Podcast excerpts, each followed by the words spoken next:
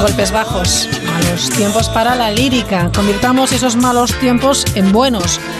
Vamos a ponerle al menos intención, ganas y honestidad. Cada cosa en su sitio, con respeto, atención y sobre todo siendo conscientes.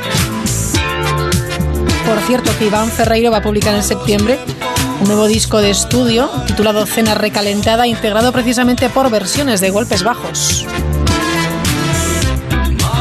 Vamos a volver de nuevo la vista atrás. Hablaremos de, del pasado, pero de nuestro pasado, el de cada uno de nosotros. Mireia Nieto tiene una página web que se llama www.tataranietos.com. ¿Qué sabemos de nuestro árbol genealógico? Tendremos la oportunidad de hablarles de una iniciativa solidaria, Solidarios Non-Stop, que ha hecho el Camino de Santiago francés en bicicleta en dos días y medio. Javier Arias nos hablará de esta experiencia. Como cada jueves vuelve al programa Santi Romero, el tapón. Charlaremos de mujer y ciencia con Marta Macho Stadler. La informática tiene nombre de mujer. Y preparen, eh, bueno, pues su atuendo más discotequero porque vuelve Jordi González con la música que escuchábamos en el verano de los años 90. Hasta las 11 de la noche, 10 en Canarias, aquí en La Mirilla. Y lo primero, Marcos Yebra. El Pasacalles.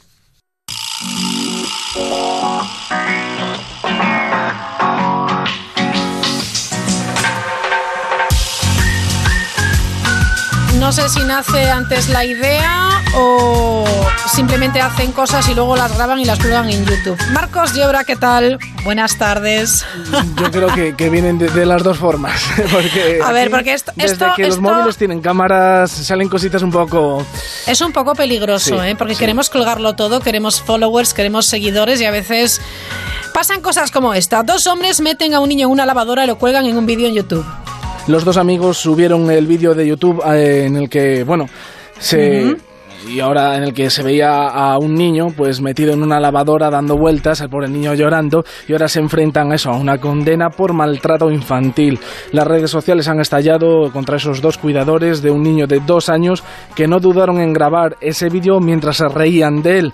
Ha ocurrido en Polonia y las imágenes Qué se han- graciosos. se han hecho virales en todo el mundo. Y igual esa gracia no les ha salido tan bien. Bueno, pues espero que, que no, que no les haya salido bien la, la gracia de meter al pobre chaval en una lavadora. Una piscina de Tenerife cierra por séptima vez al volver a encontrar heces. Esto ya nos lo habías contado. Exactamente, pero es, ¿Es que la no era- misma piscina? Es que no era la séptima vez. Joder, eso, qué Lo- lo han repetido y en este caso es el... Bueno, es que ha pasado varias veces en España, pero en este caso es el consistorio del municipio de Candelaria, eh, donde hacen un llamamiento al civismo, porque este ayuntamiento eh, de la localidad, eh, es una localidad tinerfeña, ha encontrado por séptima vez heces flotando en las piscinas de su localidad.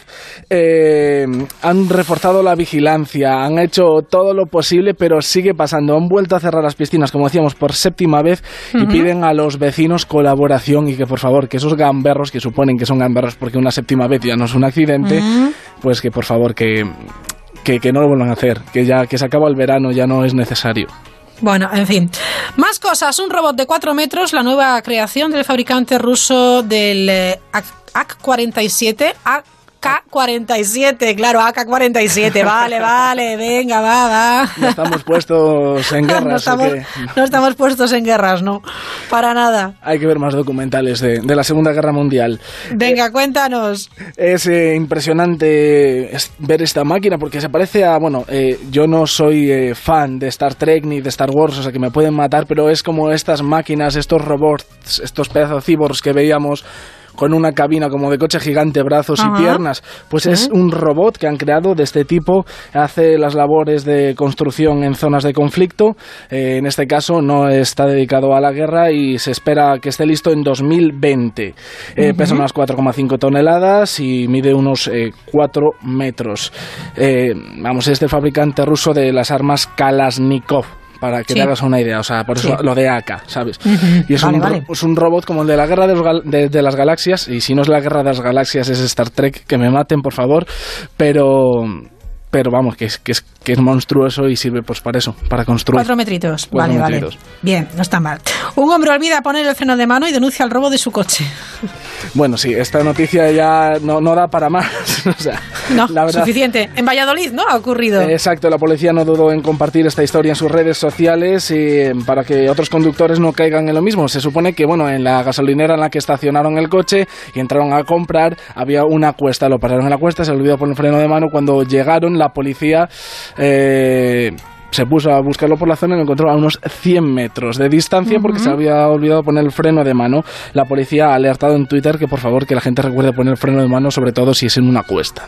Bueno, y seguimos en nuestro país para eh, dar cuenta de que en España ya hay más cerdos que personas. Sí, en las consecuencias ambientales del desmensurado crecimiento de la industria del porcino eh, engorda a más de 50 millones de animales al año y además encienden una luz verde, una, o sea, una luz verde, una luz de alerta. Ah. En el gobierno, el gobierno está preocupado por esto porque, a ver, eh, en España no hay tantas personas como para consumir tanta, tanta carne de cerdo y es que la mayoría se exporta. El problema es la contaminación y la explotación de estos animales como si fueran pues eh, literalmente cosas. Las, lo explotan en granjas eh, y incluso hay datos del INE que hablan de que las matanzas del año pasado generaron 4,29 millones de toneladas de canales, es decir, de piezas para consumir. Eh, entonces, el resto se exportan. Eh, digamos que sobra muchísimo, muchísima de la carne que en España. Ya, bueno. Por cierto, hablando de cerdos, eh, yo creo que ha sucedido hoy que un camión que transportaba 500 cerdos ha volcado una comarcal en, Tarragona, en Montblanc, en un accidente con otro camión implicado, lo que son las cosas. Bueno, vamos con la última noticia. Nos detenemos en A Coruña. Una mujer ha superado ocho veces, ocho veces la tasa de alcoholemia. La mujer levantó las sospechas de los agentes al ver que conducía en zigzag con su coche. La policía local de La Coruña detuvo el pasado domingo a una mujer que superaba en ocho veces la tasa de alcoholemia. Según informa ABC, en la primera prueba del medidor de alcohol llegó a 1,86 miligramos de alcohol por litro de sangre. Eh, digamos que mientras eh, en la segunda prueba llegó a los 2 miligramos. Digamos que esta mujer eh, es casi la mujer que más da en tasa de alcohol. Eh, en España, digamos que en Galicia no sé cómo vais de Oye. No, tengo, no tengo datos. Pero vais, vais, bien de fiestas. Eso sí te lo digo sí, de fiestas sí, porque somos muy festeiros, pero nunca, nunca vamos, bebemos y conducimos después. Exactamente. Y porque no es porque no es porque esté prohibido, porque es que somos muy responsables como todos nuestros oyentes, los mirilleros y las mirilleras. Así que esta conductora de 33 años, denunciada por este delito contra la seguridad vial, le tiramos mucho de las orejas. Porque hay que pasarlo bien, pero hay que tener un poquillo de cabeza. Marcos, que a ver si nos da tiempo de jugar a las series, ¿vale? Vale, me espero por aquí. Venga, hasta luego. Hasta ahora. Chao.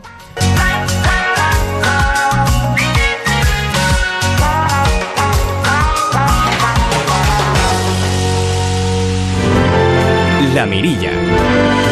Onda Cero.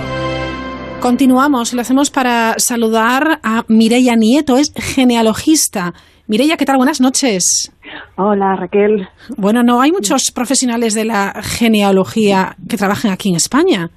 Pues la verdad es que somos muy poquitos los que hacemos investigaciones genealógicas y estamos de cara al público. Sí que hay aficionados a la genealogía, pero tampoco demasiados. Claro, yo cuando pienso eh, eh, eh, en esta disciplina recuerdo aquel, no sé si era un anuncio o era un vídeo que circulaba por las redes de aquel chico o chica del que empezaban a, investigar sobre su pasado, personas que a lo mejor se, creían muy entre comillas, raza muy pura y luego efectivamente tenían esos antecedentes, eh, bueno, pues eh, yo qué sé, tunecinos, armenios, etcétera, etcétera. Era súper interesante y era un, trabajo magnífico, ¿no? Porque nos lleva a, la conclusión de que todos al final, bueno, pues somos, somos hermanos, vaya, por decirlo de, de Bueno, primos. O primos mejor, ¿verdad? Sí, todos somos primos todos somos un poco de aquí, un poco de allá, todos somos emigrantes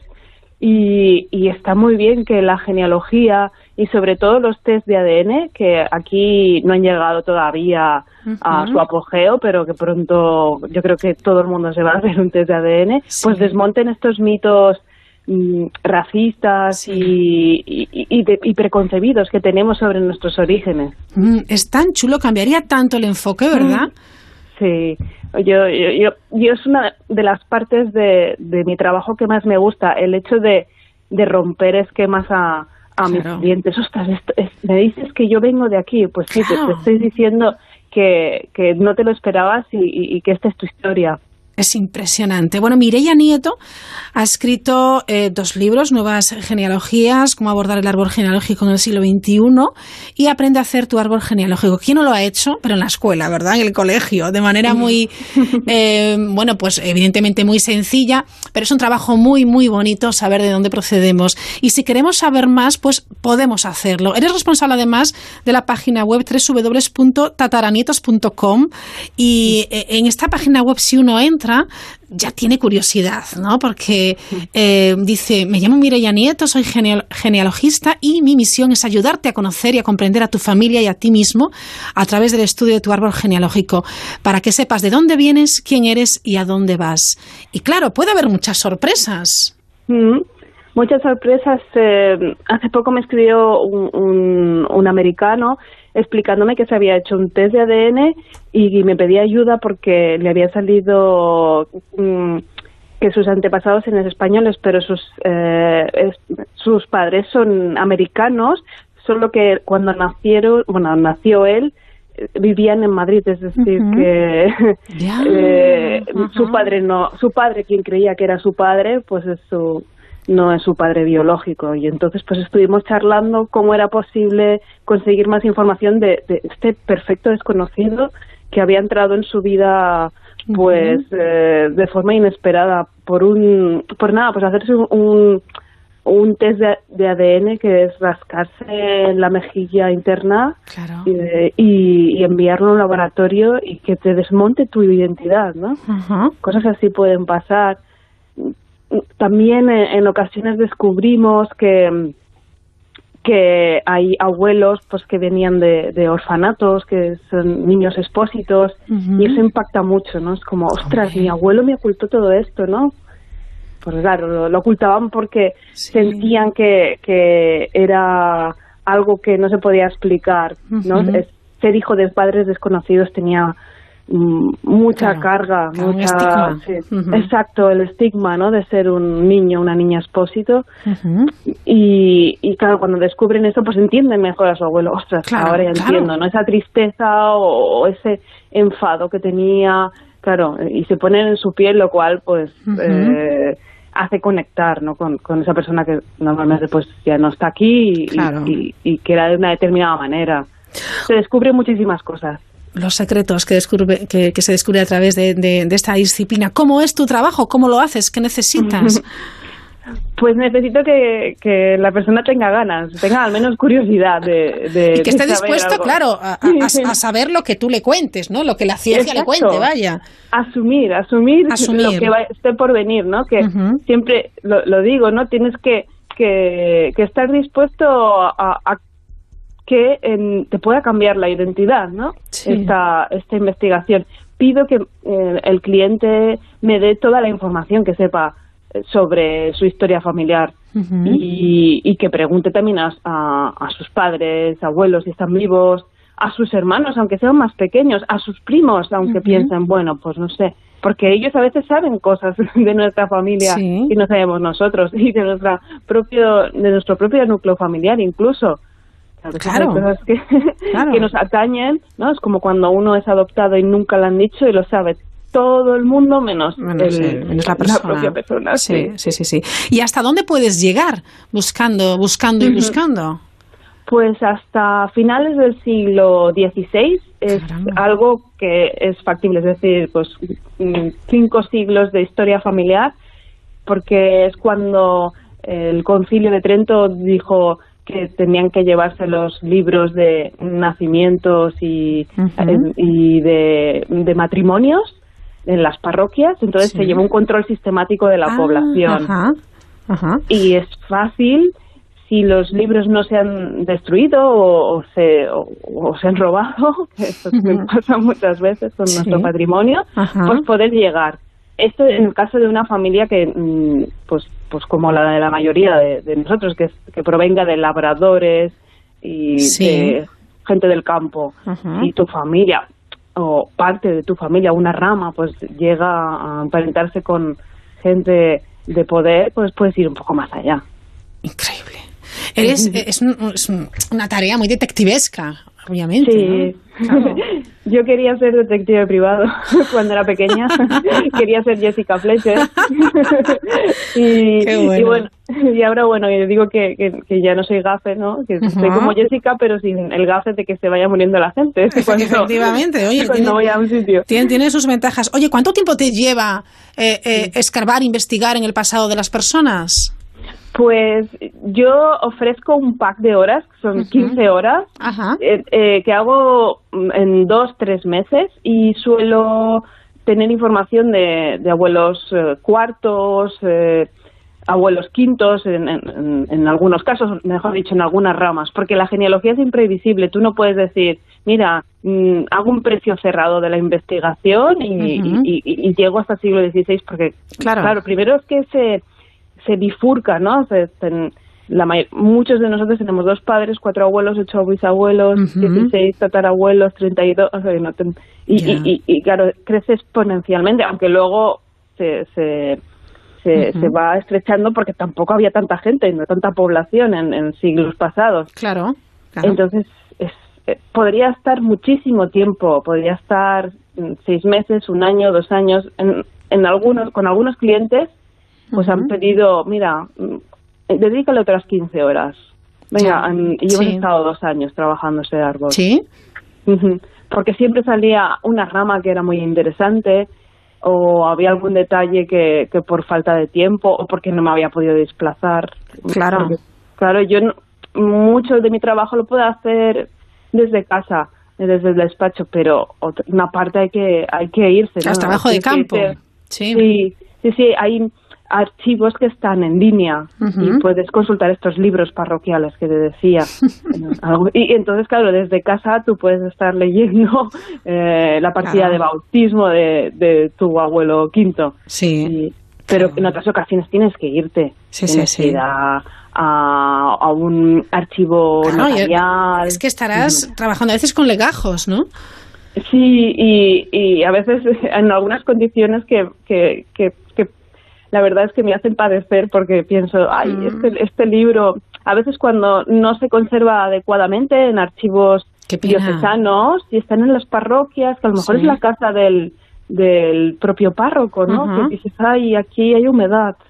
Ostras, este, qué rabia, este ¿no? Que se pueda este perder, sí. No, esto se puede perder y no se ha digitalizado, ¿no? Que ese es el futuro de, de los archivos preservar digitalizando estos libros y que mm, pues no lo tengamos que estar todos tocando ese libro y, y, y, lo vayamos eh, haciendo, bueno, vayamos destrozando poquito a poco. Ajá. Bueno, es impresionante. ¿Y, ¿Y, por qué te has puesto tú con, con este trabajo tan, tan interesante? Como, ¿Será porque de pequeña querías ser detective? ¿O ¿Cómo empieza esa...? Creo que sí. Bueno, pues eh, sí, ¿no? Supongo que sería por, por eso. Ya, pero, pero bueno, no estudié para hacer criminología. Yo empecé a hacer mi árbol genealógico hace siete años y dije, pero, pero, pero bueno, eh, había empezado mi pareja, pero esto es, esto es, vamos, es una maravilla. ¿Cuántas cosas estoy aprendiendo? Mm, porque la genealogía no es cuestión de saber de letras antiguas, ¿no? De paleografía ya está. No tienes que saber de todo. Política, sociología, archivística Mm, psicología, mm, eh, estadística, tienes que saber de todo. Y como yo soy una, mujer bastante inquieta, pues eso, vamos, me, encantaba decir, no, no tengo que, que, limitarme a, un solo campo. También creo que tiene que ver con, con mi abuelo, que era un, un señor entrañable que contaba muchas batallitas. Ajá. Claro, bueno, pues efectivamente.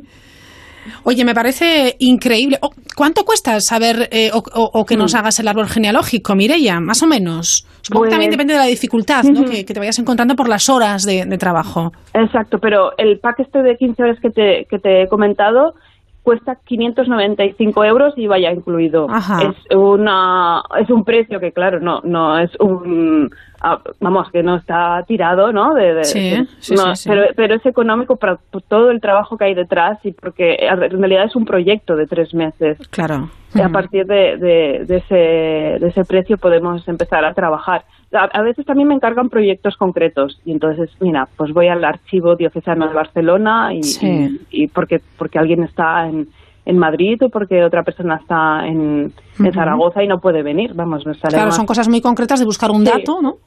y, entonces hago ya un, precio, un presupuesto concreto para esa investigación. ¿Cuándo llegarán el tema de los test de ADN? bueno, eh, podemos hacernos test de ADN. Yo me he hecho el mío. Y lo que pasa es que son compañías americanas que trabajan para todo el mundo y, y es cuestión de, de, saber que existen y encargar este test de ADN que te llegan dos, tres semanas. Como decía, pues te rascas el carrillo interno de la mejilla y, y, con un con un, hisopo, con un palito y, y, lo dejas en un, en un líquido, lo reenvías, tardan otros dos, tres semanas en llegar los resultados que te dicen. Una procedencia estimada de de tu etnicidad, que viene a ser de tu, de tu procedencia geográfica. No te van a, a decir em, e, exactamente, pues eh, tus antepasados son de, de, Aragón, ¿no? Pero te van a decir, como es mi caso, que, eh, que mis, mis antepasados más próximos, las últimas generaciones, los últimos 200 años, provienen de la península ibérica, en un 95%, y, y tengo un 5% de antepasados del sur de, Europa. Ajá, claro. E, esto se puede hacer, pero claro, no, no es suficientemente popular. En Estados Unidos se regalan para bodas, bautizos, cumpleaños. Sí, un test de ADN como regalo. Sí, y entonces pasa pues como, como este señor que te decía antes, este americano que, que me dice, pues acabo de descubrir que mi padre pues no es mi padre es que, es que Mireia, te habrás encontrado circunstancias quizás un poco embarazosas, ¿no? O un poco delicadas en algunas ocasiones. Sí, hay gente que, que, que me comenta, acabo de descubrir que que mi abuelo intentó asesinar a, mi abuela porque la acabo de ver en una, en una meroteca. o, hace poco descubrí que dos hermanas habían mm, ingerido lejía.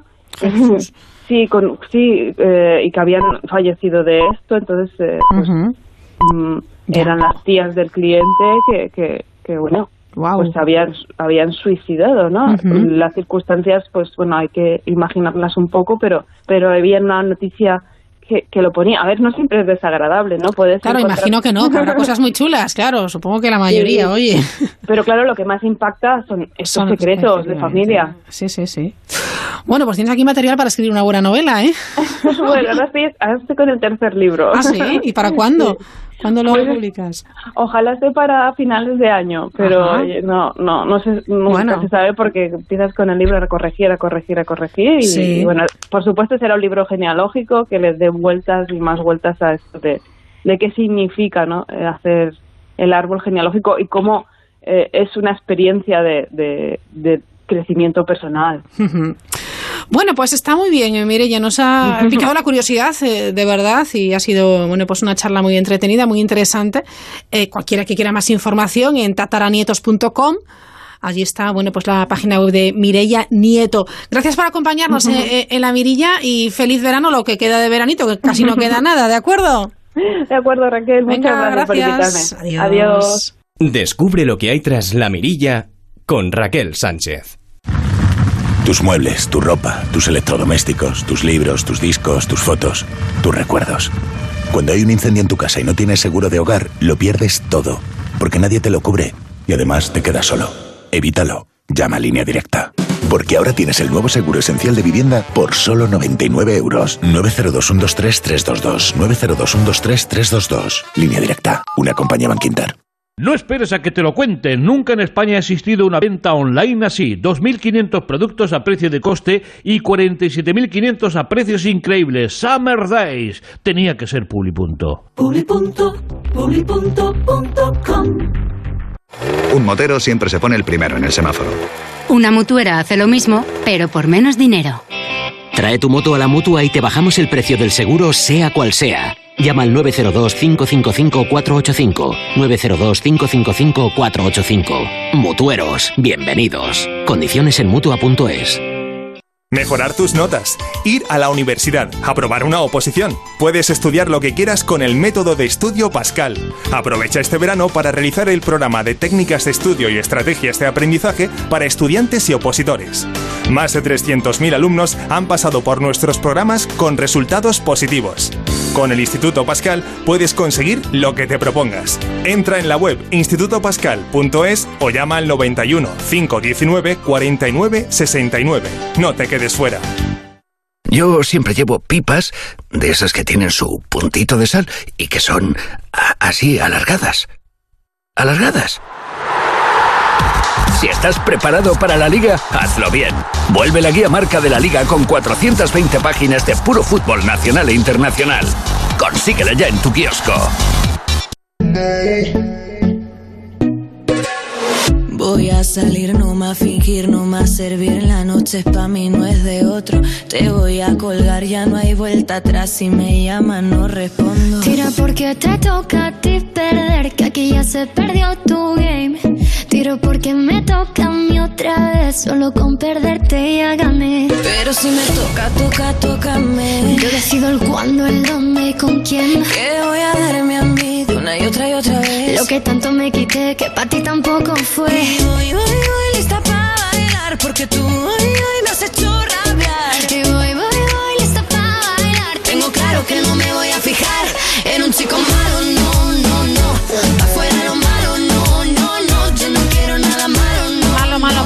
quiero nada malo. Nada Bueno, malo, buenas ¿verdad? noches. Buenas no, no queremos nada malo. No, no, yo todo bueno, todo bueno, siempre. Sin embargo, sí que hay cosas un poco... Hombre, es que claro, el mensaje está guay, solo lo bueno, adiós lo malo, bien, lo comprobé, que yo cuando voy por ahí digo yo quiero lo bueno, pero ya sabes que a mí me gusta hilar fino en esto de las emociones y, y no se escapa. Pero hay emociones malas. Hay emociones malas, hay emociones muy malas, vamos, yo... ¿Cómo muy malas? Hombre, tú Yo, yo identifico emociones con algo positivo. Mira, yo cuando me metí un poquito ya a investigar más sobre las emociones, todos los autores respetados que leí hablan de emociones positivas y emociones negativas. Ah, Si son negativas, ¿tú qué crees? ¿Que son buenas, malas o regulares? hombre, negativo, malo. Pero ya de cajón. Siempre o sea, no- negativo, nunca positivo. Como que decía nuestro amigo. Pues tal cual. Y Ah. entonces yo vengo aquí un poco a, a tirarles de las orejas a esos investigadores que ya va siendo hora de que actualicemos esas etiquetas, que podemos usar otras que no cuesta nada y así no confundimos a la gente. Vale, entonces... Porque entonces, mira, tenemos. eh, dime una emoción mala o negativa. ¿Qué, qué- te, Pero te venga a la emoción, cabeza? eh, es que no sé. Una emoción negativa. Yo pues, pienso en la ira, por la ejemplo. ira, por ejemplo, ¿No? la ira, vale. ¿Te acuerdas que el otro día hablábamos de la asertividad? ¿Sí? Pues fíjate tú que la, la gente que, no es asertiva puede ser agresiva o el otro extremo es la- la- una persona sumisa. Sí. ¿Tú crees que es bueno? ¿Es positivo para una persona sumisa el no tener un poco de ira, el no, No, no, enfadarse tiene un que... poco? Ah, claro, ahora ya lo pillo. Todo en según qué grado, ¿no? Exacto, el Vale. equilibrio, eso tan Sí, difícil, el ¿no? equilibrio, está Pero bien. Si vamos llamándole negativos a las cosas, pues ya no hay equilibrio. Entonces, mira, pum, en la ira. Otra emoción que ahora está muy de moda, eh, aquí- ahora en verano, eh, he visto, he leído una noticia el otro día, eh, hace, hace nada, eh, seis muertos por balconing. ¿vale? Si tuvieran miedo, ¿tú crees que harían balconing o que no? Mm, No, Obviamente, la gente cuando tiene miedo, Ya. hay ciertas cosas que no se arriesga. claro. Entonces el miedo, Eso es cuando decimos a los niños que este niño es un peligro porque no tiene miedo a nada. exacto. Claro, y es claro. una dosis de, de- de temor. De temor Ahora podemos cambiarle el nombre. Miedo, Mm, bueno, temor. yo voy a, a llamarle. Las cosas Digo, porque a mí me gusta ordenarlas. eh, hay una cosa que se llaman emociones básicas. ¿no? no sé si viste la película del revés, esta de Pixar que había, que hay de, de Sí. dibujos, que hay unos muñequitos que están en un cerebro. Ah, es que están ahí esa peli para, para comprender, para comprender. ¿verdad? Sí. Exacto. Pues mira. Ahí, es, ahí salen las emociones básicas. Mm, Bueno, no hay consenso 100%, pero vamos a, a decir que sí, que no vamos aquí a hablar aquí a, En a grandes entrar en, rasgos, sí. Exacto. Entonces tenemos ahí, las, las vemos claramente. Una de ellas es el miedo que hablamos ahora, otra es la ira. Eh, tenemos también, por ejemplo, la tristeza. Vale. ¿Para qué nos sirve la tristeza? ¿Tú qué crees? ¿Qué tiene de bueno la tristeza? Es un desahogo. Es un veces. desahogo cuando lloramos. Tenemos una especie Sí. de vaso que descargamos. Si viste la película, hay una de las partes súper interesantes sobre la tristeza que también se ve como la tristeza es necesaria para que la gente te vea, empatice y te ayude. Sí. Eso es súper importante también, porque. ¿a dónde vamos nosotros solos cuando estamos en un momento malo? Y después tiene otra parte súper importante, que es ahí donde entra la patología, que es un poquito peligrosa, y es cuando, estén- cuando estamos tristes, no le echamos la culpa a los demás. Generalmente cuando estamos tristes, la culpa de las cosas suele ser nuestra. Y eso es un arma de doble filo. ¿Por qué? Porque si nos pasamos de rosca, resulta que, como digo yo, sacamos el látigo, empezamos a fustigarnos Ya. y vale que la culpa sea nuestra, pero de algún modo hay que tener un poco de cuidado. Pero por otro lado, caray, es que si no reflexionamos, si no nos echamos un poquito la culpa, no vamos a cambiar nada Bueno, en claro, nosotros, pero una cosa ¿no? es ser consciente de Ujú. y, y otra cosa es eh, pues esa, Pasarse de rosca. Claro. Que es un poco como le pasa a los padres, ¿no? A esa estos padres autocompasión a veces, ¿no? Ujú. Mm, bueno, Hay padres que a veces son como muy empáticos, ¿no? Sí. Hablábamos del miedo el otro día, hoy Sí. hablamos un poquito de la tristeza y claro, ellos ven que esos niños están tristes, saben que es una emoción desagradable, no negativa, yo les llamo desagradables, que creo que es más exacto. e intentan resolverlo lo Intentan antes resolverlo posible. porque yo no quiero que sufra. Amigo, pero si justo en ese momento lo que están es reflexionando sobre lo que están haciendo mal y de alguna manera están aprendiendo a cambiar algo dentro de ellos, sin ser eh, eh, malo por, por, por sistema, simplemente es una cuestión de que dejar que las emociones cumplan su función. ¿Vale? Y la tristeza también la tiene. Y después aquí ya viene la vuelta de tuerca. La alegría, ¿qué tal? Bien, bien, Bien, ¿no? perfecto. La alegría- exceso igual ya me vas a decir que no, ¿no? no podemos estar happy todo el día, ¿no? Mira, Vale. ahí, ahí, bueno, es que claro, el- las personas van cambiando los conceptos, ¿no? Y eso es el lenguaje, lo construyen las personas. Pero ahora tú fíjate que se utiliza mucho el, el término bipolar. Eres bipolar. ¿Por qué? Porque estás aún- ahora enfadado y en dos minutos estás alegre y en otros dos vuelves a estar enfadado. Sí. Pero si nos vamos a los manuales diagnósticos, el ser bipolar lo que dice es unos periodos de depresión y de manía o incluso solo de manía, ¿no? Hay diferentes tipos. Bueno, no voy a entrar ahí. El tema es que la manía es una alegría desmesurada. ¿Y Vale. eso qué sucede con eso? No, Claro, son pocos casos, entonces no es muy la gente no piensa mucho en ello porque no es representativo, pero si tú estás en una etapa de manía, a lo mejor coges, pides un crédito y te aventuras en una eh, inversión empresarial que no va a ningún lado. Y esto las personas que hayan tenido familiares con esta patología, Sí. pues saben de lo que le estoy hablando. Entonces, va- eh, temas más banales, tatuajes, promesas. Uno está súper enamorado, lo, lo- lo que significa que tiene, está en un nivel de euforia, una alegría muy grande, y de repente, ¿qué hace? Se ve prometiendo cosas que después... Que luego tienes que borrar el Antonio Claro. y ala, eso, oye. Claro, claro. Y yo, Ya. bueno, tengo algún amigo que tiene alguna novia tatuada y bueno, Sí. aún, aún nos reímos de vez en Sí. cuando porque hay que tomarse Ya, bueno, o sea que todo hay que buscar el equilibrio en todas las emociones. Exacto. O sea, no hay emociones malas. al No hay final. emociones malas. Pero, pero aquí ya que a mí me encanta hilar fino en este tema, yo sí diría que hay dos que si no son malas, mm, si La que- envidia. Correcto. ¿Ves? La envidia, a mí no me gusta nada la, La envidia es una de las malas. De hecho, la envidia me encanta porque muchos de estos libros de autoayuda, que ahora hay, bueno, Sí. infinitos, eh, hablan de cambiar, bueno, digo de libros de autoayuda, digo filosofía budista y griega, que ahí ya se habló de todo, pero bueno, los refritos venden bien. Entonces, lo, que, lo que sí que, que decían es cambiar la envidia por la admiración. Que eso es muy difícil. ¿Por qué? Porque en la envidia hay rasgos de ira, hay rasgos de... Sí. Entonces, es, más, es bastante complicado. Claro, cámbialo por admiración es fabuloso. Claro, porque tú realmente cuando envidias a alguien se supone que es porque tiene algo que tú deseas o ha conseguido algo que tú deseas o que tú crees que puedes conseguir. Entonces, caray, pues intentar eh, girarlo, que no digo que sea fácil, ¿eh? pero digo, a nivel teórico esa sería la idea. Sí. Vale. Y luego una última que es negativa también, yo considero que es negativa, aun con matices muy muy pequeños, es el odio. Ah, vale. Vale, que de hecho hay una frase que descubrí hace poco que era, que era falsa, que odiar a alguien es como pretender envenenarlo, eh, pretender matarlo envenenándote a ti mismo. Y nada, bueno, esto es un poquito así, Pues cuatro una- pinceladas sobre Una emociones. Muy chula la de las Y emociones. por favor, no le llamemos negativas, le llamamos mayormente desagradables, que no cuesta nada y queda perfecto. Gracias, Dani. A ti. Hasta luego, menos cuarto. Entonces pa' mí no es de otro. Te voy a colgar, ya no hay vuelta atrás. Si me llaman, no respondo. Tira porque te toca a ti perder, que aquí ya se perdió tu game. Tiro porque me toca a mí otra vez, solo con perderte ya gané. Pero si me toca. Para participar en la mirilla, la mirilla arroba onda cero punto es. ¿Que hay un seguro que te garantiza coche de sustitución porque nunca te deja sin coche? Llegas muy tarde. Línea directa. Siempre las mejores coberturas. Siempre el mejor precio. Garantizado. 902-123-322. Consulta condiciones en lineadirecta.com. Summer Days con 2.500 productos a precio de coste y 47.500 a precios increíbles. La mayor venta online jamás vista. Échale un vistazo. Si piensas que ahora que has pagado la hipoteca puedes revisar tu seguro de hogar, sigue escuchando. Hogar, coche, moto, vida. Vente a la mutua con cualquiera de tus seguros. Te bajamos su precio, sea cual sea. Llama al 902-555-485. 902-555-485. Vamos, vente a la mutua. Condiciones en mutua.es. Cariño, ¿has visto el mensaje del vecino? No, no lo he visto. Estoy pendiente de los niños. ¿Qué dice?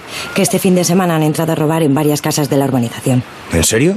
Pues menos mal que nosotros dejamos la alarma conectada antes de irnos de vacaciones. Protege lo que más importa con Securitas Direct, la compañía con el mayor número de expertos para proteger tu hogar. Llama ahora al 945 45 45 o calcula online en securitasdirect.es. Recuerda 945 45 45. En Onda Cero, La Mirilla.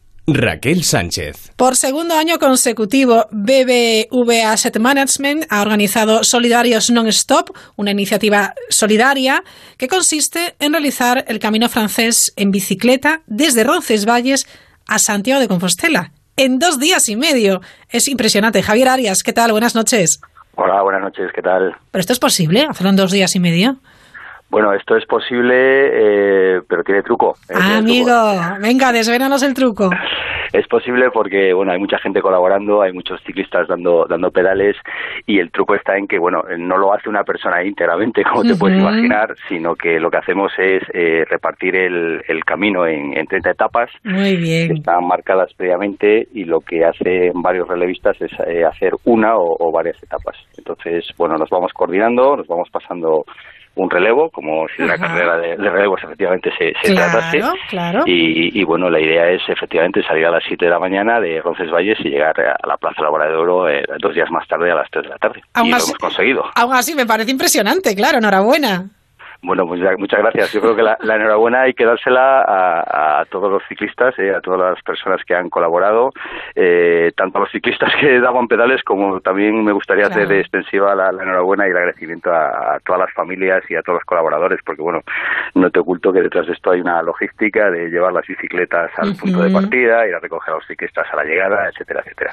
Claro, decíamos que además es una iniciativa solidaria conseguir este reto y habéis eh, realizado, habéis conseguido una recaudación jugosa, ¿eh? Sí, sí, bueno, eh, la idea, eh, cuando, cuando gestamos esta idea entre, entre varios amiguetes dan- dando pedales, también como no puede ser de otra manera, pues era, era darle un, un tono eh, también fundamentalmente Claro. solidario. Y bueno, eh, para eso hay una inscripción, eh, que es que el coste que por participante era de 30 euros, bien. eh, que se donaba íntegramente la, la inscripción a, a, a la- a las cuatro, a las cuatro ONGs que, que colaboran con nosotros. Y luego pues abrimos también una, una pedalada cero para todas aquellas personas que no que no querían dar, o no querían o no podían o no les Sí, cuadraba dar claro. pedales pues también pudieran aportar su, su pequeño granito de arena. ¿Cuánto Y, habéis bueno, conseguido? Pues mira eh, no te no quiero cerrar la cifra porque todavía la, la pedalada cero sigue abierta y la gente quiere puede seguir participando pero actualmente estamos en 4.500 euros Genial, genial, Mm. fantástico. Estas, eh, eh, lo recaudado, lo dicho, va para distintas eh, asociaciones sin ánimo de lucro, que son ASDEGAL, Federación Síndrome de Down de Castilla y León, Down Galicia y Fundación Lucas. Participantes más de 100, ¿no? Sí, eh, dando pedales exactamente, en esta Ajá. ocasión nos hemos ido a 140 personas. Caramba. Eh, y bueno, y luego ya lo, lo que no te puedo dar es el dato efectivamente de, la- de la- las personas que han contribuido en la, en la pedalada cero. bueno, cuéntanos cómo se gestó esta idea, Javier.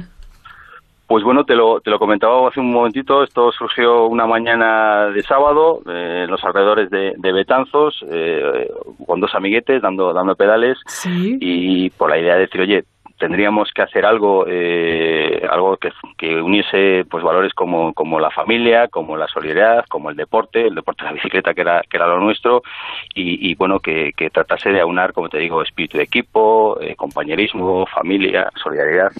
Y entonces empezando a dar vueltas, empezando a dar vueltas, entre cuesta y cuesta, entre bajada y bajada, pues recuerdo además el momento exacto, porque fue al lado de, de un manzano que, es, que tenía unas manzanas preciosas, y dijimos, oye, ¿por, por qué no mezclamos todo esto y encima le, le metemos el aditamento del, del Camino de Santiago? Y ahí fue un poquito la, la génesis. Nos costaba que había gente, o hay gente que ha hecho el Camino de Santiago en, de un tirón, en, Ujú. no sé si creo que hay una persona que lo ha hecho en 28 horas Jesús. en carretera de- en bicicleta de carretera Sí. pero no nos costaba que nadie lo hubiese intentado eh, hacer eh, respetando el, el camino original eh, haciéndolo a relevos como, como te comentaba y, y- y sin plazo, o sea, día y noche. Entonces, bueno, esa fue un poquito la, la génesis y ahí fue un poquito como, como empezamos a, a diseñarlo y a partir de ahí, pues bueno, toda la maquinaria, la maquinaria eh, toda la ilusión y con todas las ganas, pues empezamos a distribuir las etapas, a Ajá. marcar lo- los tracks, etcétera, etcétera, y empezar pues a, a coordinar con, con gente cercana que nos podía echar una mano. Eh, también eh, el primer momento, pues eh, buscar un patrocinador que, bueno, el- los Claro. ciclistas, eh, aparte de aparte de que, bueno, los 30 euros que, como te decía, se, se dan a la iniciativa solidaria, pues bueno, sí que les damos un, una bolsa de corredor, pues un poco conmemorativa de, de- Ujú. del, del evento, ¿no? Entonces, bueno, había que buscar financiación para, para esa bolsa de corredor que incluía un pequeño maillot, un- en este caso una un bidón ciclista, un dorsal y una y una braga ciclista. Entonces, Sí. bueno, una- vez que, que BBVA Asset Management pues eh, dijo que apostaba por la, por la idea y que y que subvencionaba eh, la bolsa de los corredores, pues ya todo fue más fácil y más cómodo. Claro, Javier, que es que has contado con, con tu empresa para sacar esta iniciativa adelante, con BBVA. Sí, sí, sin duda. Eh, el apoyo, el apoyo de la empresa al final, bueno, sabes que yo, yo soy empleado y, y, bueno, en cuanto, en cuanto llamamos eh, a, a altas instancias, pedimos un poquito de colaboración, pues la verdad que, que fue todo mucho más sencillo y la predisposición desde el minuto cero eh, fue de, de colaborar y de, y de echar una mano en lo que hiciese falta. Bueno, pues los retos se consiguen así, con, con apoyo y, y superándose cada día. Un, un- un- desde luego un ejemplo de, de superación también, recorrer los 790 kilómetros que separan Roncesvalles de Santiago. ¿Cuántas horas fue en total entonces? Pues en total creo que han salido 56 horas. Mm, 56 horas. Madre mía, ¿y ¿cómo ha, sido, ha sido tu seguimiento en, en esta edición y en la anterior también, Javier? ¿Tú cómo, cómo has hecho el, el camino? Bueno, yo he hecho el camino como he podido en las dos ocasiones. La, la- la verdad es que te lo, te lo explico un poquito. Es- Sí. Esto tampoco habría sido posible pues eh, sin las personas que te, te decía hace un momento que, que gestaron la idea, eh, porque también la implicación fue pues eh, a la hora de dar soporte y apoyo a los corredores. Entonces, el año pasado lo hicimos con una autocaravana que fue siguiendo todas las etapas eh, a, la, a la salida y al inicio de cada una de ellas, perdón, y a la Sí. llegada de cada una de ellas. Íbamos gente conduciendo, eh, gente durmiendo como podíamos y gente dando pedales. Eh, este año ha sido un poquillo más fácil porque eh, el año pasado con una se nos hizo pues bastante ímprobo el esfuerzo. Este año eh, decidimos ir con dos, Sí. nos íbamos turnando. También nosotros nos íbamos relevando en, en- en la logística. Claro. Y, y bueno, eh, a partir de ahí, pues también, oye, fundamentalmente bajándonos, yo lo he hecho bajándome de la bicicleta en aquellas etapas que había menos participantes, pues con la idea también de, de apoyarnos y de arroparnos todos. Las noches, no te oculto que, que las dos noches son complicadas. Ya Porque hay- imagino, claro. No, en la, en la noche hay que hay que mezclar, aparte del esfuerzo de, de- de las cuestas, eh, que, Sí. que, que cuesta, como valga la redundancia, pues está el frío, está está la, la falta de luz, eh, aunque la gente va muy equipada con focos y demás, pues bueno, en concreto esta última noche, la, la del sábado, pues subiendo al febrero, se nos metió la niebla arriba, Mm. con lo cual, bueno, le mete un puntito más de complejidad porque hay una cosa que debe prevalecer, como no puede ser de otra manera, y es la, la seguridad también de los participantes. Pero bueno, he de decir que, que tan- cada uno a su nivel. Ha habido eh, ciclistas más, eh, más, por decirlo de alguna manera, inexpertos o, menos habituados a andar en bicicleta. Esos a su nivel y a su ritmo y con muchísima ilusión y con muchas ganas, pues han cubierto sus etapas. Y la gente un poquito más profesional o más eh, acostumbrada a dar pedales, a, a, incluso a dar por la noche, pues desde el primer momento también dijeron, oye, las etapas de la noche no te preocupes, que las hacemos nosotros. Menos mal. Sí, menos mal, menos mal, efectivamente. Claro, porque, bueno, afortunadamente no, no, hubo ninguna incidencia, salvo esa niebla en el Cebreiro, que no contabais con ella, pero bueno, no, no hubo, no, no fue a más, ¿no? Alguna cosilla de chapa y pintura ¿eh? en la primera en la primera edición en la primera además. no tuvimos ninguna no en esta segunda en esta segunda ah, pero, pero esta segunda sí que ha habido un par de caídas pero bueno afortunadamente eh, ninguna grave y, bueno aprovecho también para desearles una, una pronta recuperación a los, a los dos ciclistas que ahora mismo tenemos un poquito magullados que como te decía afortunadamente es un rasponazo y algún punto de sutura y, y al final eh, también me quedo con que ya me han dicho que para la siguiente edición para la tercera que, que esperemos que haya, seguro que habrá una tercera edición, pues que contemos con ellos. Así que, bueno, la ilusión, como te decía, lo, lo, supera todo y lo puede todo. Eso sin duda. Oye, para participar lo puede hacer cualquier persona, de, de o sea, tanto haciendo el camino como eh, en ese, bueno, pues eh, en esa fila cero que decías antes, en ese kilómetro cero. Sí, sí, sí, efectivamente. Puede, puede participar cualquier persona, pertenezca o no al grupo BBA, eh, puede hacerlo mm, con sus amigos, con su familia. Eh, en ese diseño de etapas, como te decía, hay algunas etapas más fáciles que hemos querido vestirlas un poquito más de, fiesta, con unos ritmos, eh, eh, unas medias más, mucho más bajas y más llanas. Y luego las etapas más complicadas, pues se, requiere a un cierto nivel físico y técnico, pero por supuesto está abierto a cualquier persona, cualquier persona que, que le guste la bicicleta, que quiera colaborar y que quiera que quiera apoyar estas cuatro causas que que, bueno, que creo que merece muchísimo, muchísimo la pena. Hemos también pretendido, eh, fue un tema premeditado y que también teníamos claro desde el primer momento, y era que las causas eh, estuviesen relacionadas con, con, la infancia, no con los niños. Y también en este sentido, si me permites destacar o, poner en valor, pues que también ha habido niños eh, dando pedales. ha, habido niños incluso por la noche dando pedales. ha habido un niño de Burgos que, hizo una etapa por la noche y la última que es desde Opedrouzo a, hasta, hasta la Plaza del Obradoiro, pues ha habido este año, no sé si mm, por una cifra en torno a 18 o 20 niños, pues que se han atrevido a ponerse su casco, montarse en su bicicleta y acompañado de sus papás y de sus amigos pues hacer esa última esa última etapa. Y también pues oye yo creo que es digno destacarlo pues niños pedaleando y, aportando y haciendo poniendo su granito de arena para, para niños ¿no? y en este sentido también me decía algún papá pues que la inscripción la, las habían costeado con sus huchas qué bueno oye qué, qué, qué buen aprendizaje qué buena lección qué solidarios y qué grandes los niños ¿eh? Nah, enormes, qué grandes. todos con un cariño, una ilusión, con, con una sonrisa que, que cuando, cuando les ves, cuando les ves, y animo a todo el mundo a, que entre en, la web en BBA Access Management Non-Stop y vea un vídeo que hay colgado y vea las, las caras de felicidad de los niños, eh, bueno, yo creo que eso es la mayor recompensa que, que podemos tener. Eh, yo como papá me siento orgulloso y, y, como amigo de esos niños, pues me siento todavía, si cabe, un poquito más orgulloso. Pues claro que sí, no puede ser de otra manera. Supongo que efectivamente la llegada al Obradoiro, impresionante, llena de emoción, ¿no? Chulísimo. Pues mira, eh, ahora que me lo estás diciendo, pues me acaba, se me acaba de volver a poner la, carne de gallina porque la, la verdad que es un, eh, las dos, en las dos ocasiones, las dos entradas, es el momento más, más emotivo. Yo antes me preguntabas que cómo había hecho el camino. Yo lo que sí tengo claro, aunque estás en la organización y estás tratando de coordinar pues los tiempos, los horarios, de, de habituallar a, los participantes, mirar efectivamente si hay alguna caída a recoger o si alguno se retrasa, yo lo que sí tengo claro es que no me voy a perder nunca, nunca, nunca es la la, última etapa y la entrada en la Plaza del Obradoiro eh, acompañado de, todos los participantes y, de todos los niños. Y la recepción eh, de, los familiares que están allí para darnos un aplauso y para, pues, pues, pues para, para llegar en ese momento a abrazarte y, pues de alguna manera pues eh, decirte pues lo mucho que te quieren y, agradecer lo, bien que lo has hecho pues para mí eso tampoco tiene precio ¿no? es, un momento ya te digo muy emotivo y perdona que no entre en más detalles pues ya te digo que, la emoción sí sí sí solo pero no me extraña nos emocionamos nosotros también al escucharte porque es un momento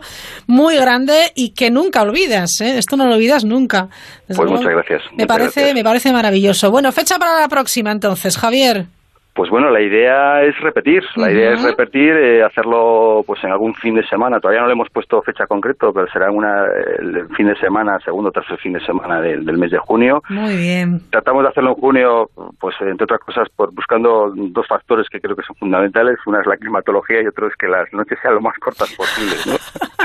por aquello de la luz que te comentaba. Claro, claro, buena idea. Y nada, nos pondremos con ello y empezaremos a, a darle publicidad en, en redes sociales, a través de la web y demás. Y, como, como decías hace un momento, pues insistir en que cualquier persona que, que quiera, que, que se anime, que, que participe, que una, dos, tres, cuatro etapas. Ha habido gente que se ha metido, pues eh, en concreto dos ciclistas.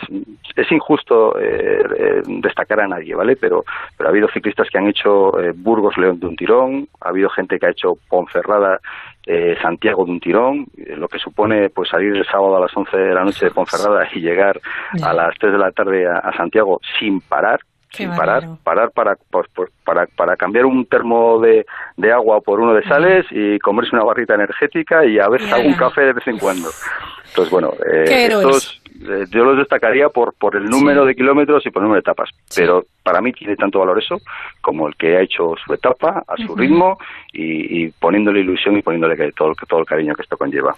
Bueno, pues ahí tenemos Solidarios Non Stop, maravilloso. Javier Arias, eh, esta charla contigo ha sido muy emocionante y que en la tercera edición tengáis muchísima suerte. Estaremos pendientes ¿eh? para com- comentarlo también que la gente que la gente se anime porque además es una por muy buena buena causa lo recaudado para estas cuatro asociaciones: ASDEGA, la Federación Síndrome de Down Castilla y León, Down Galicia y Fundación Lucas. Muchísimas gracias y feliz verano, Javier. Vale, gracias a vosotros por llamar y nada, eh, os mantendremos también informados de la Claro. tercera edición y te animo a que, a que también te, te pongas tu, tu casco, te montes en tu bici y nos acompañes en alguna etapa, ¿vale? Venga, a ver si es así. Un beso grande, Javier. Adiós. Otro para ti, un abrazo. Chao. chao. chao. Buenas noches. En el sorteo del triplex de la 11 de hoy, el número premiado ha sido 858 858. No olvides que al participar en los Juegos de la 11, colaboras con su labor social. Pídele el triplex de la 11 a tu vendedor, también en puntos de venta autorizados o en juegos11.es. Recuerda que mañana, como cada viernes, tienes un bote millonario en el sorteo del Eurojackpot de la 11. En la 11 nos mueve tu ilusión. Y ya saben, si quieren apuntarse a esa tercera edición de Solidarios Non-Stop, será el próximo año en el mes de junio. Dani Novoa, ¿tú has hecho Camino de Santiago Sí, en bici? sí. Claro, es que a ve- a Dos veces... veces. Dos veces, madre Me mía. lo pasé que... Buah, Sí. Maravilloso. Gran experiencia. Sí, la recomiendo a todo el Y mundo. ahora, como no, como no vas, vienes a la emisora en bicicleta. Sí, con la misma, ¿eh? es la misma. Bueno, nos queda unos segundos para las 10. Luis Cerdeira, terminamos el primer tramo con una sintonía.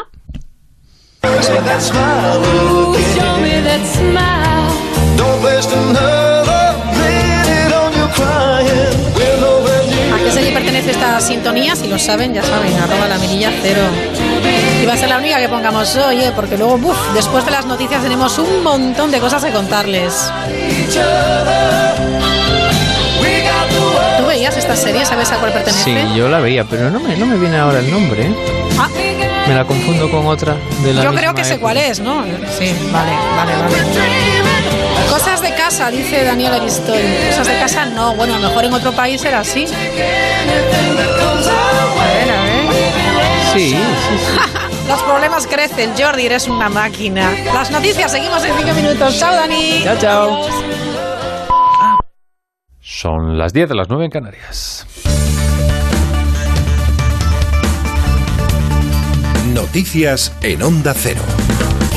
Muy buenas noches. Este viernes el Consejo de Ministros no aprobará, como estaba previsto, la senda de déficit que deberá votarse después en el Congreso en septiembre. Congela el trámite tras el pacto alcanzado con Podemos, que pretende reformar la ley de estabilidad y bloquear la mayoría del Partido Popular en el Senado. Se trata de buscar si esa fórmula cumple con la legalidad. Pedro Pablo González. La senda de estabilidad para el trienio 2019-2021 no irá mañana al Consejo de Ministros y es que esta senda lleva el techo de gasto consigo para el año próximo y con el cual se harán los presupuestos generales del Estado para 2019. Pues bien, para evitar que el Senado pueda bloquearlo, en la Cámara Alta, recordemos, la mayoría es del Partido Popular, no se va a presentar hasta que no esté claro la eliminación del artículo 15 de la Ley de Estabilidad Presupuestaria. Lo acordado, recordemos, por el Ejecutivo y Unidos Podemos para que el Senado no pueda bloquear las cuentas públicas. Cuando las vías legales estén claras, cuando el bloqueo al Senado sea efectivo, es entonces cuando se presentarán en el Consejo de Ministros esta senda de estabilidad. La oposición sigue de cerca. Los movimientos critican al Ejecutivo que entregue a Unido Podemos la llave para gobernar y hablan de regresión democrática. Manuel Pecino. Al PSOE no le gustan los resultados de las últimas elecciones generales, por eso dicen desde el Partido Popular pretenden saltarse la Cámara Alta con sus trucos políticos. Pablo Casado asegura que el PSOE y su principal socio Podemos atentan contra la separación de poderes con este nuevo decreto ley. Quieren cargarse el propio reparto y separación de poderes en España, es decir, que quieren vulnerar la base democrática de contrapesos entre el poder ejecutivo y el legislativo. Aquí no hay ningún veto, aquí lo que hay es separación de poderes. Algo que también opinan desde Ciudadanos no se puede gobernar, advierte su portavoz Miguel Gutiérrez, quitando el poder de las cámaras, es decir, eliminando leyes orgánicas con decretos. La ley de estabilidad presupuestaria, que es una ley orgánica, si el señor Sánchez lo que quiere es cargársela a través de un real decreto, pues nos parece que eso no es la manera de cambiar porque atenta ante la separación de los poderes. No tiene lógica, dicen que se pretenda votar el reparto presupuestario de las autonomías sin contar con ellas en el Senado, que es la Cámara que las representa. Lo que sí irá mañana al Consejo de Ministros es otro real decreto, el decreto ley para la exhumación de los restos del dictador Franco, que deberá ser convalidado después en la Cámara Baja. En el Gobierno vasco son favorables a esa medida. Josué Coreca, portavoz. En un régimen democrático no se puede dar un tratamiento distinguido, diferencial y menos de exaltación a un dictador eh, sanguinario y liberticida. ¿no? Y esa es la situación en la que se encuentra en el momento actual. Y es una situación insostenible que es preciso revocar cuanto antes mejor. Vamos ahora con la última hora de los dos incendios que hoy preocupaban en la provincia de Urense y que dejan a un brigadista herido. Redacción en Galicia, Luis Llera. Continúan los trabajos de extinción de los dos incendios localizados en el ayuntamiento de Vilariño de Conso, dentro del Parque Natural de O Invernadoiro. Todo apunta a que un rayo fue el origen del fuego. Los servicios de extinción terrestre y aéreos trabajan en una zona escarpada y en algunos eh, tramos de difícil acceso. Un bombero forestal ha resultado herido leve. Vilariño de Conso fue uno de los puntos afectados por los graves incendios del pasado mes de octubre en Galicia. En esta ocasión ardieron 400 hectáreas. También en la provincia de Ourense, esta tarde en el municipio de Cartelle, se ha declarado un incendio muy cerca de una carretera provincial.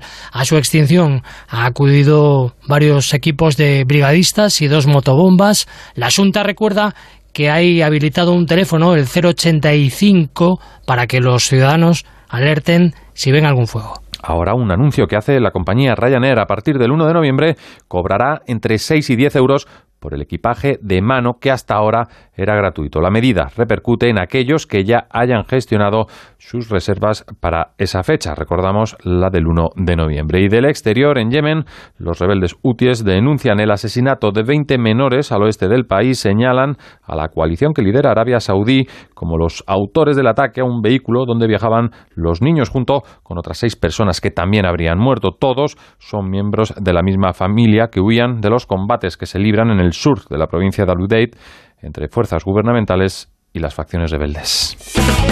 Vamos ahora con los deportes. Jesús Martínez de Lerma. El Sevilla encarrila su clasificación para la Europa League. Ha vencido 0-1 al Sigma Olomouc checo. El gol de los sevillistas ha sido de Pablo Sarabia gracias a una buena conexión con el portugués Andrés Silva que le daba la asistencia. Así analizaba la victoria el entrenador del Sevilla, Pablo Machín. Ellos atacan eh, como un tsunami, ¿no? Por oleadas, por arrebatos, eh, no piensan en lo que pueda venir después y eso les hace muy peligrosos cuando están atacando, pero también les hace pues, eh, vulnerables a la contra. Ese gran gol viene determinado por la determinación y sobre todo por la calidad de los futbolistas, culminado al final con ese gran chute de Sarabia. El jueves 30 de agosto se jugará el partido de vuelta en el Sánchez Pizjuán. También ha habido movimientos en el mercado de fichajes. El delantero del español Álvaro Vázquez se marcha cedido al Zaragoza y el Getafe ha hecho oficial la llegada de Dimitri Fulquier. Y una última noticia en motor, Álvaro Bautista no seguirá en MotoGP el año que viene. El piloto toledano correrá el campeonato de Superbikes. Pues a las 11.10 en Canarias, segunda parte de la brújula con María Hernández, noticias que pueden seguir en nuestra web, ondacero.es. Si te gustan los animales, quieres saber más sobre tus mascotas y sobre todo si quieres divertirte, escucha como el perro y el gato. Hoy estamos en Onda Cero para pasar un buen rato, hablando de esos buenos amigos, los animales de compañía que se tumban a nuestros pies, que se tumban encima, que no nos dejan estar solos, tranquilos, sí. Dices, joder, te podías apartar. Ya, ya, pero si se aparta, luego te apetece que venga. Un programa educativo y entretenido para toda la familia. Gracias a todos por seguirnos, gracias por escucharnos y sobre todo gracias por intentar hacer un mundo mejor para los animales día a día. Sábados a las 3 de la tarde y domingos a las 2 y media, como El perro y el gato, con Carlos Rodríguez, ofrecido por Royal Canin. Te mereces esta radio. Onda Cero, tu radio.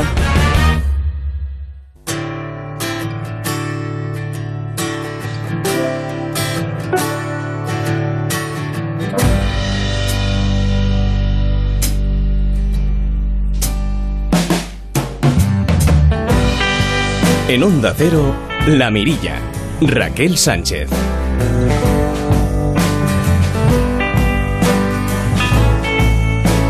Como cada jueves también a esta hora después de las noticias llega el creativo de Verbe, Santi Romero con su columna Movediza. Hoy el título El tapón. Por algún motivo completamente desconocido, dudo durante un brevísimo instante al entrar en la gasolinera sobre el lado en el que está el tapón del depósito. Apenas se percibe el titubeo, no hay maniobra brusca ni aspaviento alguno, pero ahí está y yo sé que sucede una y otra vez. Sería comprensible si hubiese estrenado coche recientemente.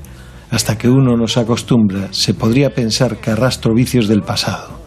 Pero esto no es correcto porque hace seis años que tengo el mismo coche y porque el coche anterior tenía el tapón en el mismo lado y también surgía esa microduda en cada repostaje. La situación se agrava si consideramos que en el indicador de nivel de combustible hay una pequeña flecha que indica precisamente el lado en el que está el tapón aunque me tranquiliza pensar que si la han puesto ahí es porque no soy el único al que le pasa esto. Es decir, puede que yo esté con una regadera, pero será por otras causas. He logrado vencer, sin embargo, la manía de ajustar a una cifra exacta el importe a pagar, porque al hacerlo siempre con tarjeta me da exactamente igual que la cifra acabe en 00 que en 69. Y en cualquier caso, si hay que elegir, prefiero la última. Aunque no quede más remedio, aborrezco gastar en gasolina y en neumáticos. Siempre he preferido hacerlo en gambas y en vino. Y comprendería mejor a un coche que me pidiese champán que al que me exige el maloliente gasóleo. Estoy seguro de que si en los postes de la estación de servicio hubiese que elegir entre el de tinto o el de blanco, iríamos mucho más felices a repostar. Y hasta nos acordaríamos, por lo menos al entrar, de qué lado está el puñetero tapón. Las columnas movedizas. Bueno,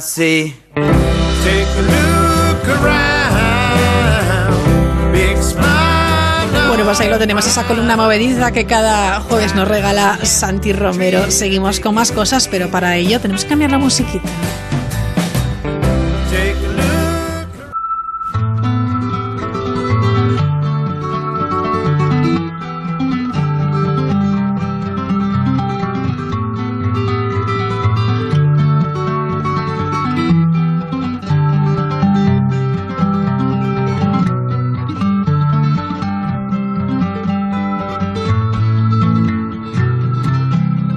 Adelantábamos la pasada semana, que hoy en este programa, en esta sección dedicado a la mujer y la ciencia, el papel de la mujer en, la ciencia, íbamos a hablar efectivamente de, de, la informática. Y Marta Macho Stadler nos dijo, es que la informática tiene nombre de mujer.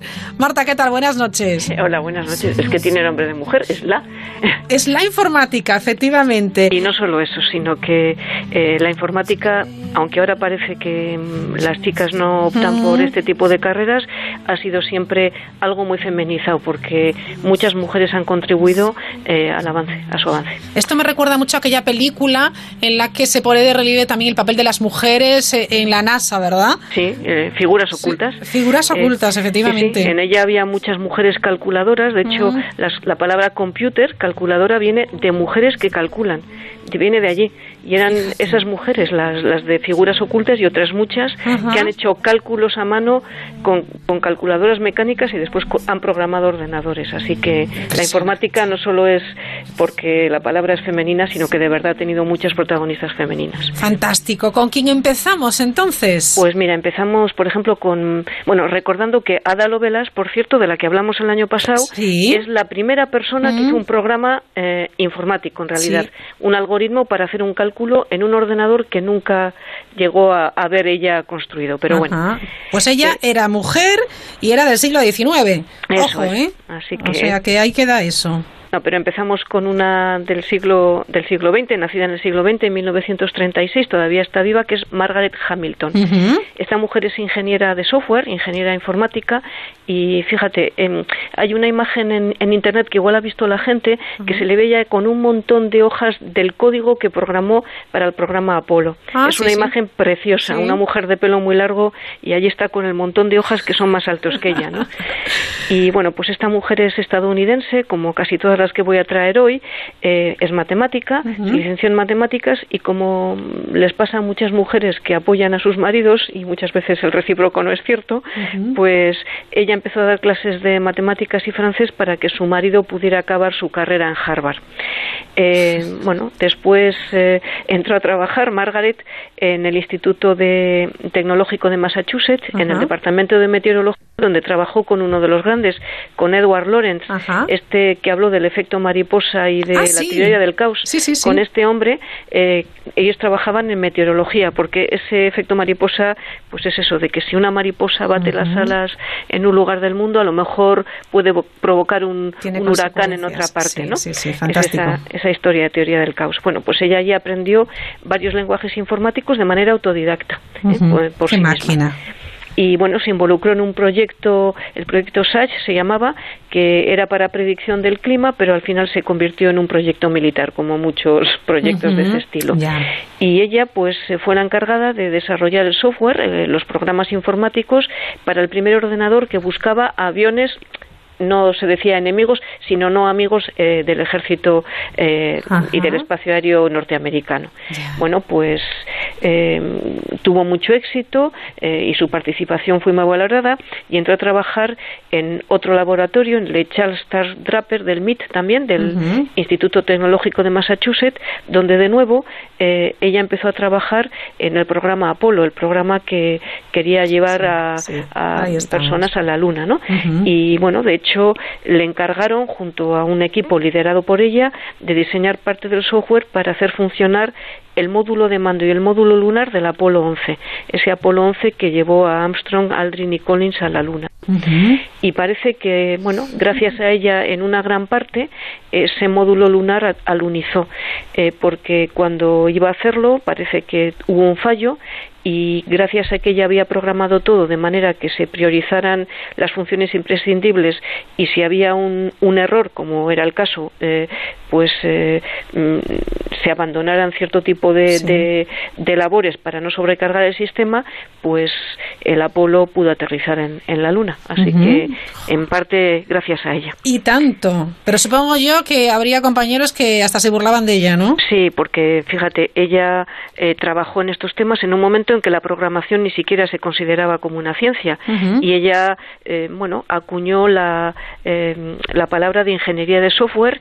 Muchos de sus amigos y de sus compañeros se rieron de ella, por supuesto, hasta que llegó el gurú de turno, un hombre, por supuesto, que le dio la razón y dijo que era un término adecuado. Ya, pero tuvo que venir un hombre a decir que Claro, sí. como suele pasar también muchas veces, ¿no? Ingeniería de software, sí. De ella, pues hay que destacar que fue una mujer que eh, autodidacta y luego además tenía una energía terrible que, si me permites, voy a leer unas frases suyas que son realmente inspiradoras.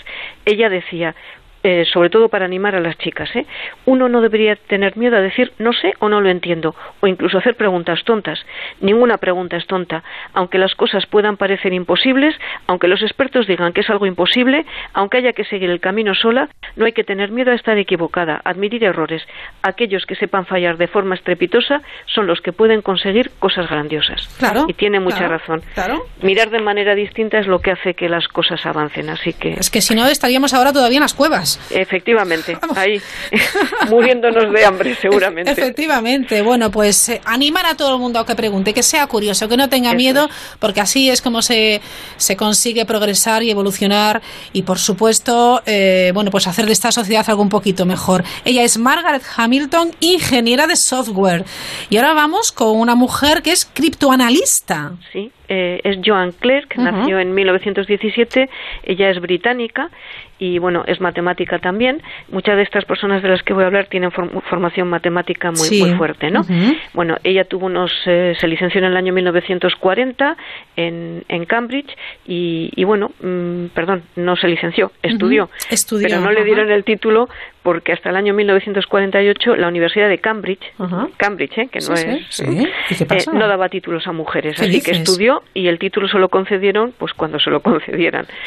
Eh, Madre mía. En fin, Vale. así que bueno, uno de sus profesores que bueno vio que tenía un potencial terrible, era era una mujer muy buena, la fichó para trabajar en el en el mm, en la escuela de, de código y, y de cifrado del, del gobierno. Sí. Eh, él era un matemático también muy potente y lo reclutó el gobierno de Churchill para descifrar la famosa máquina Enigma en Bletchley Park. Tenemos una película que se titula Sí. así que cuenta esta historia. Eso es. Sí, se sí, cuenta la historia, de hecho, de Alan Turing y aparece Joan Clerk eh, también allí, ¿no? Qué bueno, ¿eh? esta era una máquina eh, que codificaba, ¿no? Que lo usaba el ejército nazi para, para mandar los mensajes al frente, ¿no?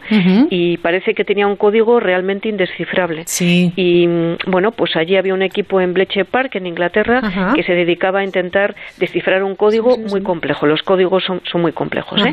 Y, y bueno, pues ella, Joan Clark, llegó allí a, a ese eh, laboratorio, digamos, en 1940. Al principio le dejaron con el grupo de mujeres que se dedicaba a trabajos de tipo rutinario, pero pronto, eh, pues su capacidad de raciocinio, eh, al fin y al cabo había estudiado una carrera de matemáticas, su concentración, su perseverancia y su gran imaginación eh, hicieron que la llevaran a la zona de desencriptado, ¿no? Directamente. Y era tan buena que le asignaron eh, muy rápido a un grupo que se llamaba el HUT 8, Sí. liderado por Alan Turing precisamente, el Sí. famosísimo Alan Turing, Sí. que bueno, estaba utilizando una técnica nueva de descifrado para intentar decodificar precisamente el enigma naval se llamaba, que era el más complejo de todos los códigos enigma, mm, utilizado, insisto, por el ejército nazi. Bueno, pues gracias al trabajo de todo ese grupo y en particular de Joan Clerk, que debía ser realmente buena de verdad, pues consiguieron romper el código enigma, ese enigma naval, y según muchas estimaciones eh, se dice que gracias a haber decodificado este código, la guerra, esa guerra mundial terrible, se redujo su duración entre dos y cuatro años, pues con los millones, miles de vidas que se pudieron salvar. Y tanto. Pero aún así también estaba discriminada, ¿no? Hombre, por supuesto, Hombre. no reci- no recibió su título cuando le Ya. correspondía y luego, como les pasaba a muchas mujeres en aquella época o en la, la película de figuras ocultas también que, que tú nombrabas Sí. antes, ella cobraba entre dos y tres libras a la semana, un salario muy muy inferior, menos la- de la mitad del sueldo que sus compañeros varones. Mm, Bueno, pues ya recomendamos dos pelis, ¿eh? Figuras ocultas y Enigma, donde Kate eh, Winslet es la aquí Joan Clark, o sea que está fenomenal. Bueno, la película no está muy, Bueno, eh, sí, muy afín a la realidad, pero Nos ayuda cierto- un poquito a entender, ¿no? Sí, Y a entender y además a que si alguien tiene mucha curiosidad, irse a los libros y mirar las figuras de estas personas que fueron verdaderos héroes y heroínas de la guerra. Así que Joan. Clerk, una verdadera heroína. Muy bien. Bueno, seguimos, volvemos a la informática y nos vamos a una mujer que nació en 1921 y, bueno, pues ha muerto en el 2006, es bastante reciente.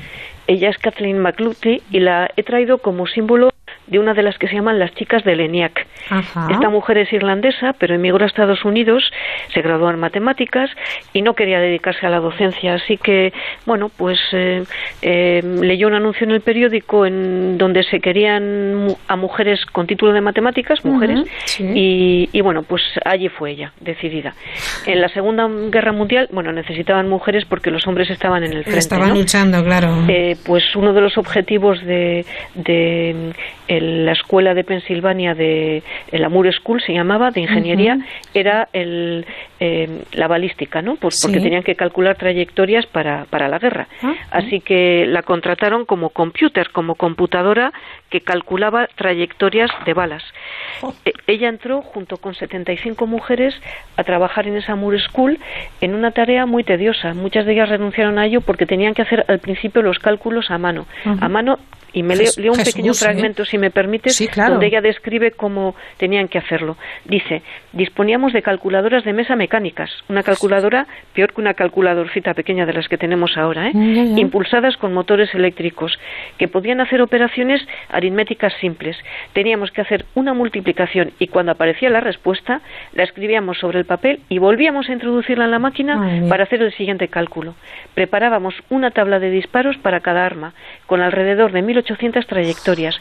Para calcular a mano una sola trayectoria necesitábamos entre 30 y 40 horas de trabajo de en un escritorio con papel y calculadora. ¡Qué barbaridad! Eso es lo que estas tenían que hacer. No me extraña, era una labor, bueno, humana, ¿eh? yo creo, o sea, tediosa y además muy dura.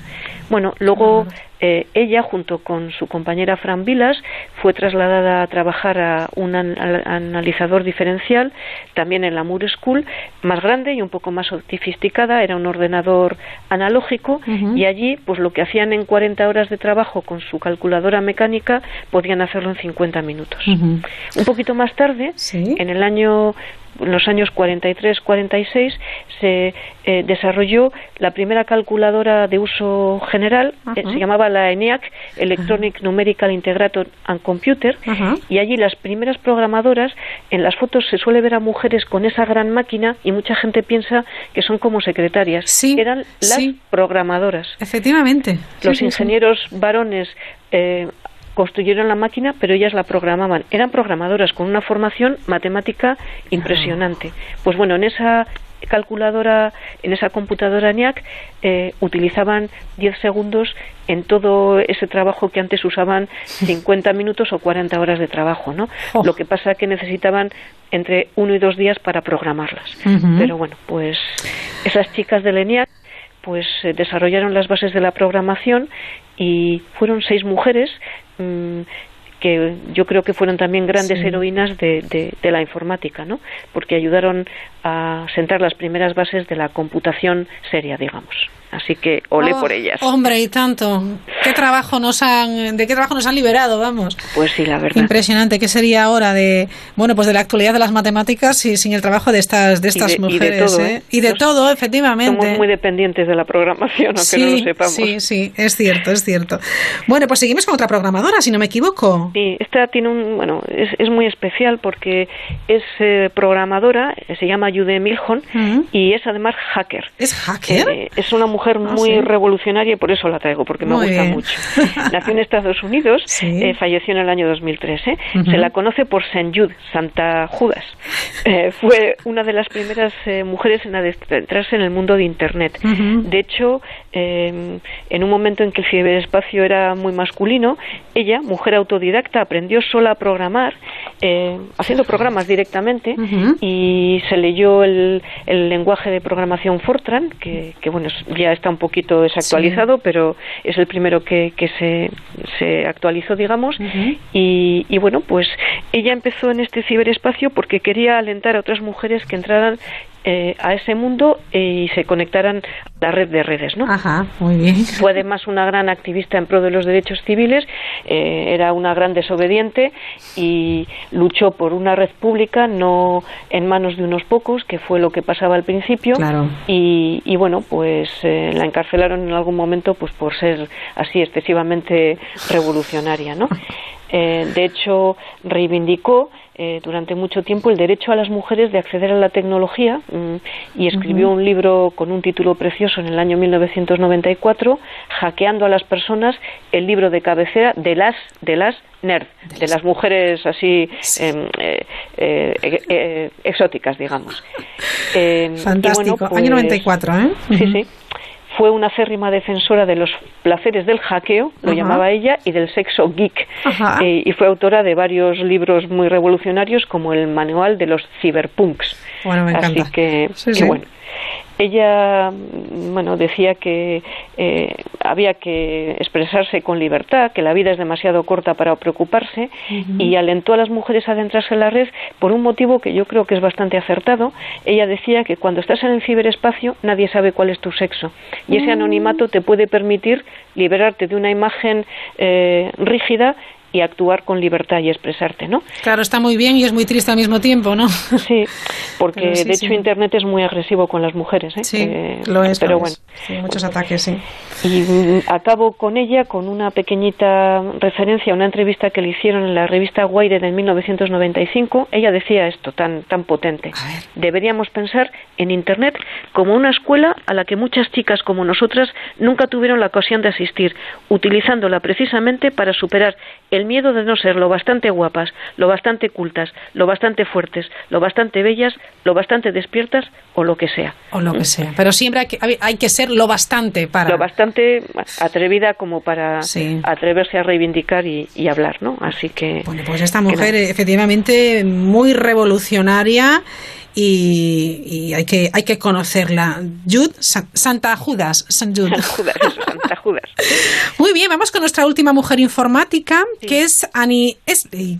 Es americana también, pero la traigo la he elegido con mucho cuidado porque esta mujer es afroamericana y tuvo que vivir una doble discriminación. Ya, Eh, la discriminación racial, ella nació en el año 1933 en, en la zona del sur de Estados Unidos con una segregación racial brutal y además era mujer, claro, ¿no?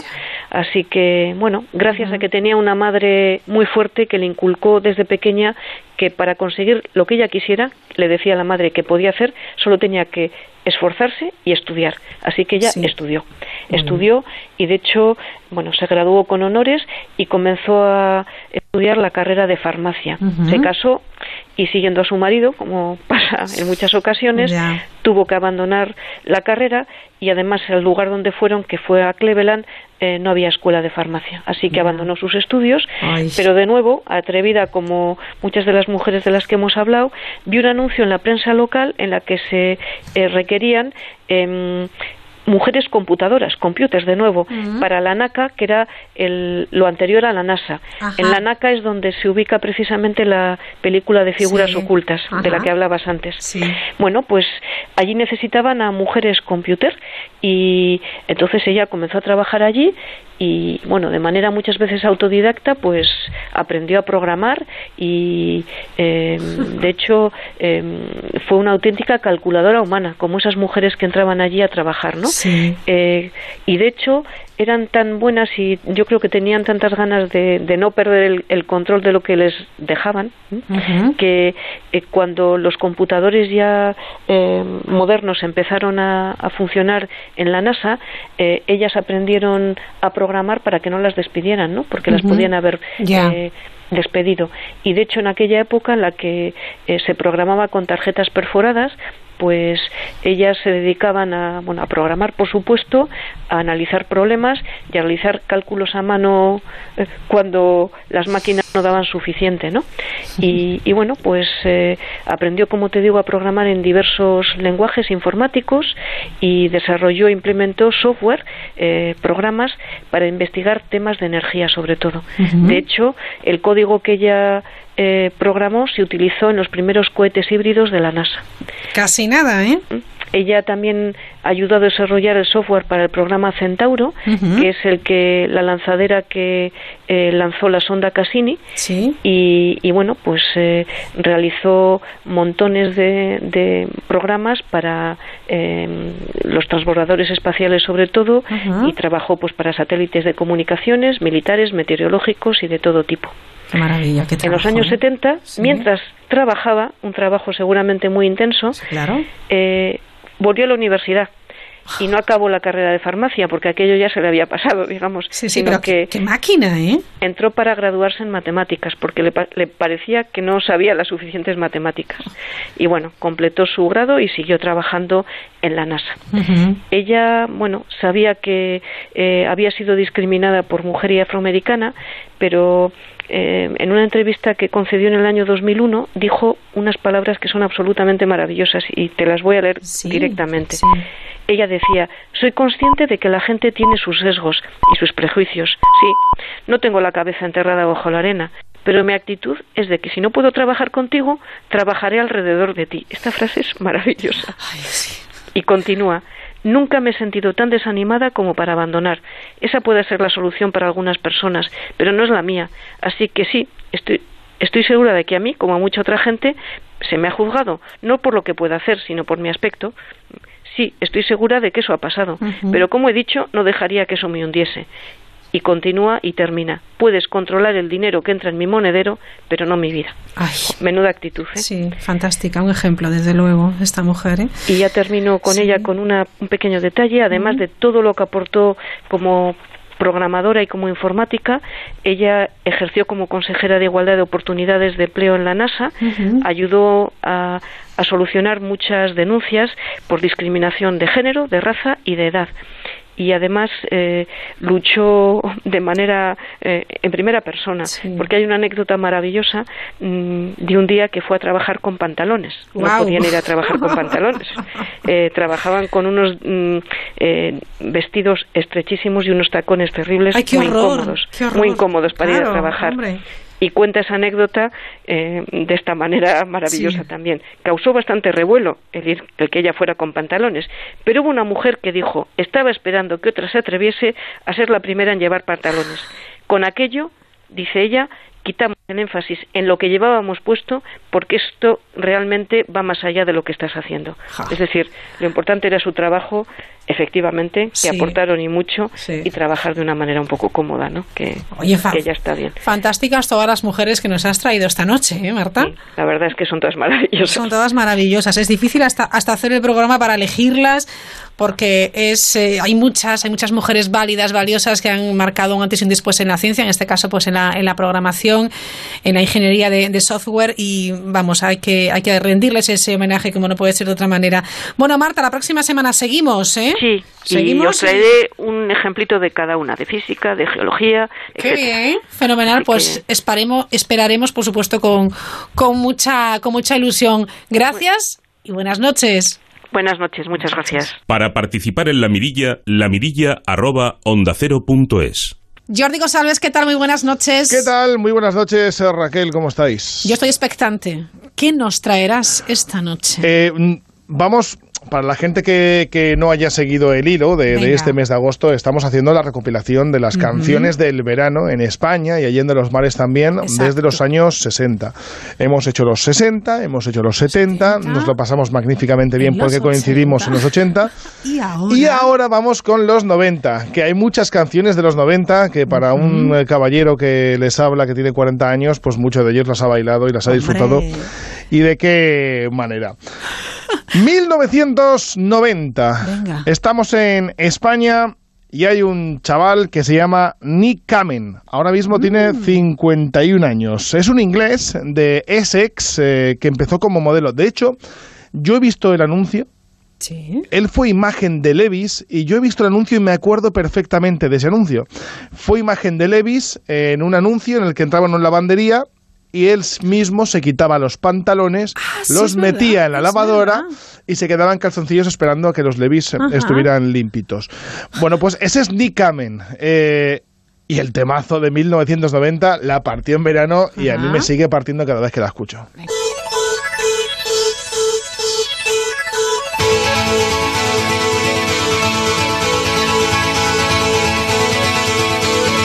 I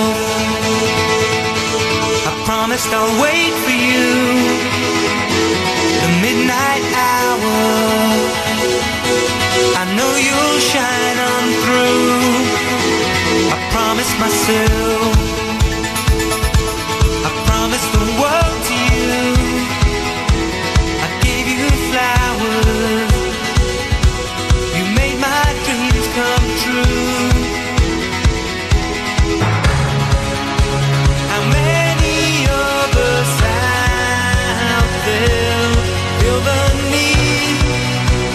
recuerdos, Jordi. Es un temazo, este es un temazo. Además, eh, este es un tema que, que sigue sonando, de hecho, en el día de hoy, porque en el 2004 salió un remix que vol- volvió a poner eh, de moda este, este auténtico temazo con el que arrancábamos el verano de 1990 en tierras españolas. Pero también fue número uno en Austria, en Holanda, en Alemania, en Suecia, en No me Suiza extraña, ¿eh? y también tan en chula.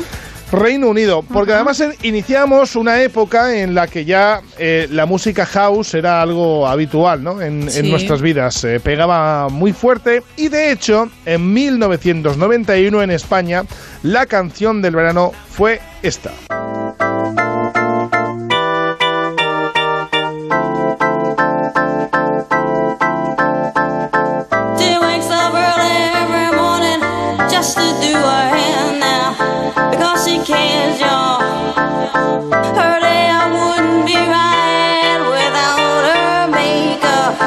She's never had a makeup. She's just like you and me, but she's homeless. She's homeless. As she stands there singing for money, la la dee, la dee, la la la dee. No hemos estado en terracitas veraniegas moviendo el esqueleto con esta mucho, canción. mucho. Ojo que esta canción tiene una historia bastante chula. ¿eh? Esta canción es de Crystal Waters. eh, la canción se llama Gypsy Woman. eh, salió en 1991. Es uno de los grandes temas house de los años 90. Fue escrita por Crystal Waters para otra diva del house de los años 90, que es Ultra Naté. Pero la demo la grabó la propia Crystal Waters e hizo que dijeran, bueno, no, pues no va a ser para Ultra Naté, va a ser para la propia Crystal Waters, que la canta muy, pero que muy bien. Bueno, pues esta historia es una historia real. Eh, a Waters eh, le molestó que fuera un tema en el que la gente no escuchara la letra, porque es de un calado muy serio, es, un- es de un calado social importante.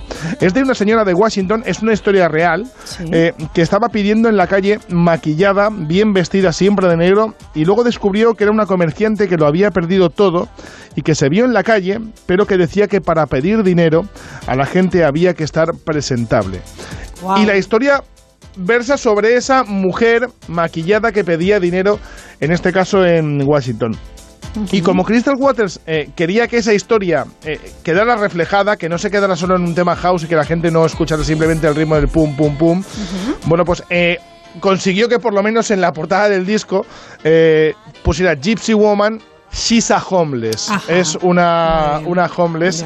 Y esta es la historia de esa canción del eh, verano de 1991, donde ya aparecían grupos como por ejemplo Los Manolos, eh, con Ajá. ese temazo de All My Loving, en el disco Rumba Sin Fronteras, la recuerdo Ya, porque ya, la ya. tengo, eh, la Sopa de Caracol, ¿eh? ¿te acuerdas de esta Ah, canción, no? sí, claro. What a Merry Consume, que yo hace muy poco tiempo me enteré que el Merry Consume no es Merry Consume, es What a Very Good Soup. No me digas. Y me rompió la cabeza. Me rompió la cabeza. What a very good soup. No es what a very good soup. Ya, ya. Es what a very good soup, que para que no sepa inglés es qué, qué buena sopa. Sopa no, de es- no es- caracol. No, está, no está mal enterarse, ¿eh? Es verdad. No está mal enterarse. Bueno, eh, hemos ido con House y aquí en España se empezaba a hacer también algo de House, por ejemplo, en 1992. Alguno dirá, no, pues eh, eh, la canción de las Olimpiadas de Barcelona. No, la canción del verano de 1992 fue de unos españolitos ver, a ver. con este temazo.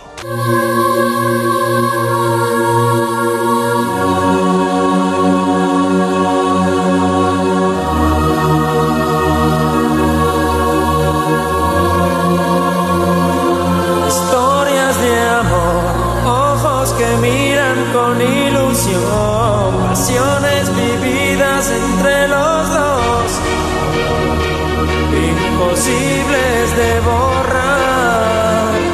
Historias de amor. Empezaba la música electrónica en Disco, disco tierras total, españolas, ¿eh? sí, sí, y con este dueto del señor eh, Jordi Sánchez y Miguel, que comenzaba su andadura en 1991 con un álbum titulado Llámalo Sueño, tiene otros temazos como La princesa de mis sueños, eh, De qué me sirve llorar, pero Historias de Amor se convirtió en el grandísimo temazo del año olímpico en España en 1992 una letra que yo creo que todos que tenemos una edad más o menos entre los 40, eh, yo creo que todos conocemos eh, la letra, cómo arranca esta Historias de Amor de OBK, que fue Canción del verano en 1992. Y en 1993 la canción del verano fue esta.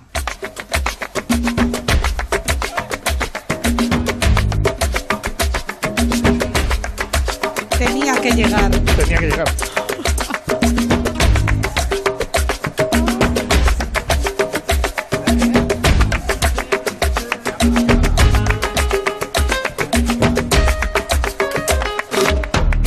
cuerpo alegría Macarena, que tu cuerpo es para dar la alegría y cosas buenas. Dale a tu cuerpo alegría Macarena, La Macarena se convertía en 1993 en la canción del verano en tierras españolas. Fue la canción del verano en 1996 en tierras estadounidenses. De hecho, fue un grandísimo éxito en tierras estadounidenses. Además, en campañas políticas era eh, una de las canciones que utilizaban. Eh, el single vendió más de 14 millones de, de- de discos, eh, más, bueno, más de 14 millones de copias.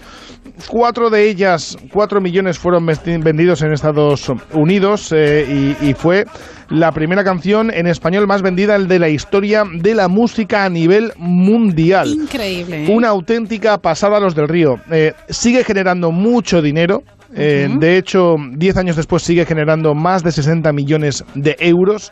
O sea, la canción un- de. un- un filón, ¿eh? Un filón, un Esto filón de fue, los del río vamos. con el que am, eh, nada, te puedes acostar y sudar, ¿sabes? Y Sí, sigues sí, ganando dinero sí, en la cuentecita, claro. pum pam, pum Claro, pam. este pum, pam. temita que a fin- al principio nos hacía mucha gracia y lo bailábamos todos, era genial en grupo. Una y tal, coreografía, Una coreografía. claro. Luego, claro, acabó cansando un poco, obviamente, porque era tacata, tacata, siempre. Sí, yo, mira, en los últimos programas, eh, a mí hay temas que me, que me, que me llegaron a cansar, eh, como puede ser este, Ujú. y al igual que, por ejemplo, la lambada, a mí me cansó, me can- Sí, pero me cansó que mucho. Hasta la saciedad.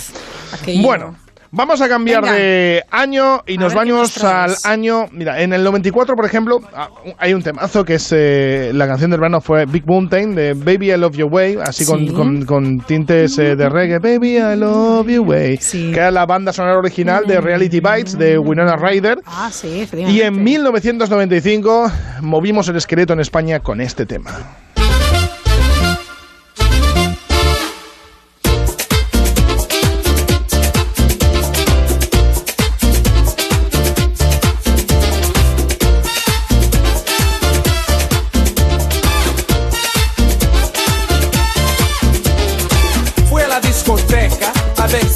Me conseguía una fresca. Got myself some rum, cause where I'm from sometimes you need some. Me Y yo tomé hablando del reggaetón.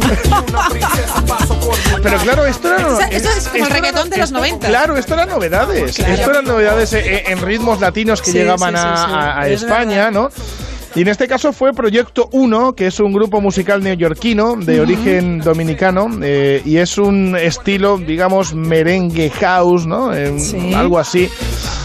Pero era muy divertido bailar. muy esto. divertido. Esto lo hemos bailado todos, pero vamos. Sí, además eh, está considerado Proyecto 1 que, eh, que fue el primer grupo en dedicarse de lleno a fusionar el merengue y el hip hop, eh, por aquello del rap que utiliza, que no Sí. cantan, sino que es un rap. Sí. Y con esta canción eh, llegaron al número uno del Billboard, se llevaron el premio Billboard, eh, se llevaron un Emmy también No por, por esta canción y un premio Lo Nuestro, que es una de las grandes Ajá. distinciones eh, de la música latina en el mundo. Con esta canción, Pues Proyecto ¿eh? 1, en 1995. En el 96 apareció el señor Ricky Martin con su María Hombre. Bess.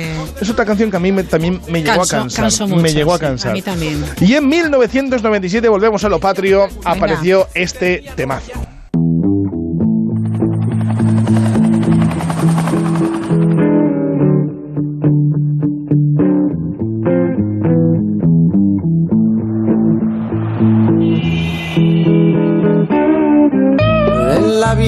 Conocí mujer igual a la flaca, coral negro de La Habana, tremendísima mulata, 100 libras de piel y hueso, 40 kilos de salsa y en la cara dos soles que sin palabras hablan.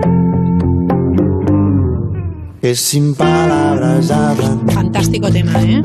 Don Pau Donés con Jarabe de Palo, La Flaca, en 1997. Para aquel que no lo sepa, esta canción eh, fue esa canción del verano de 1997 y está basada en hechos reales.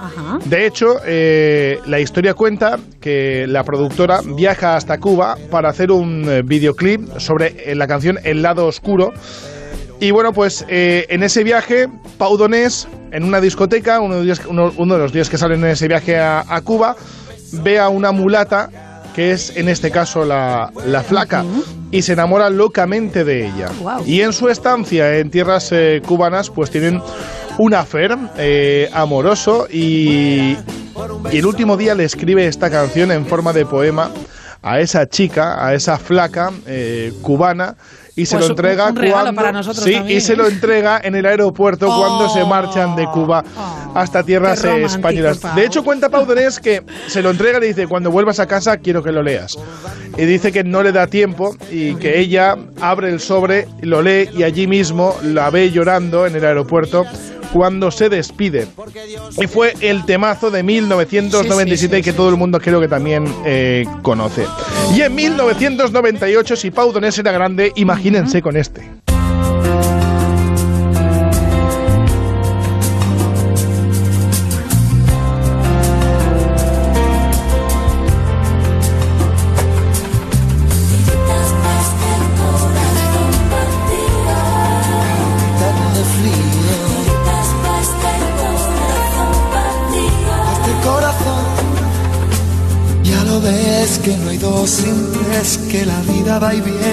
que no se detiene. ¿Qué sé yo?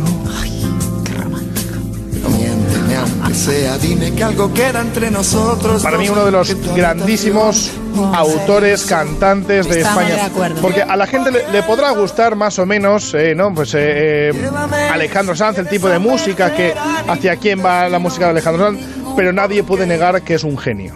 Hombre, Es un auténtico genio. Y en 1998 sacó esta canción, Corazón eh, Partido, que fue el segundo, segundo sencillo promocional del álbum Más. Eh, fue producido por Alejandro Sanz, eh, por Emanuel Rufinengo y por Miguel Ángel Arenas.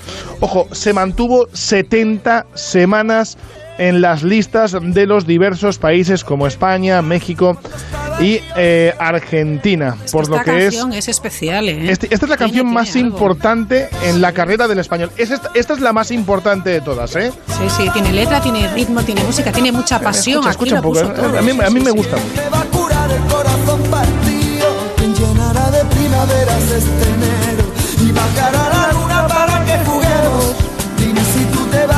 cariño mío, ¿quién me va a curar el corazón partido? Pues fue la canción del verano de 1998. Y antes de llegar al efecto 2000 en. España, en 1999 se bailaba esto en verano. Esto es otro temazo de estos divertidos. Ladies and gentlemen, this is Mambo number Five.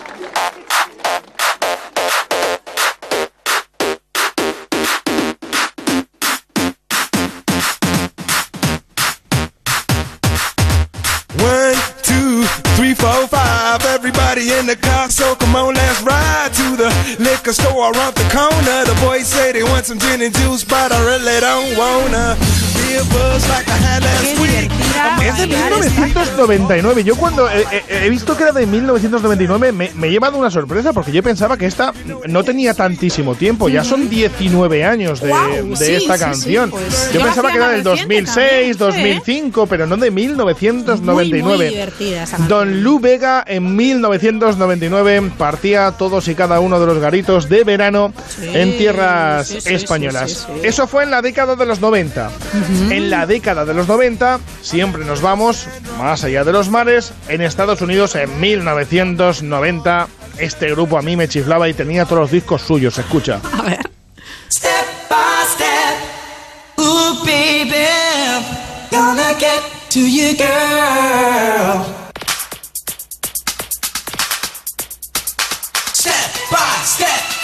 Step.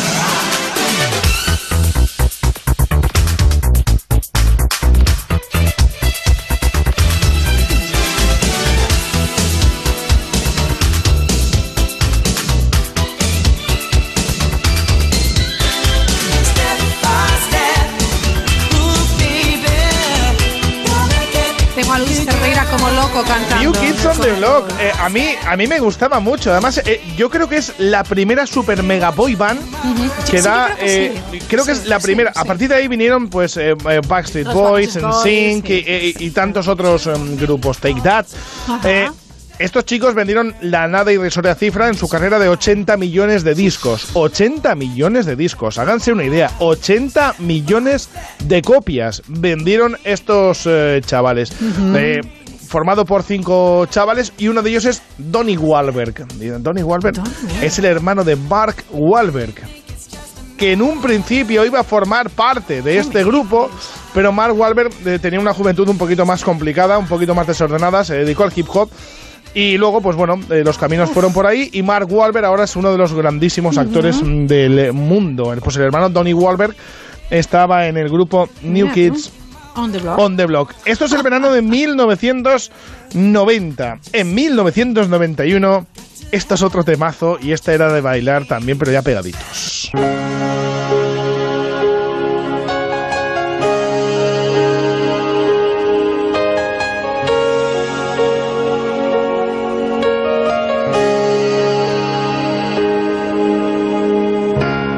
Look into my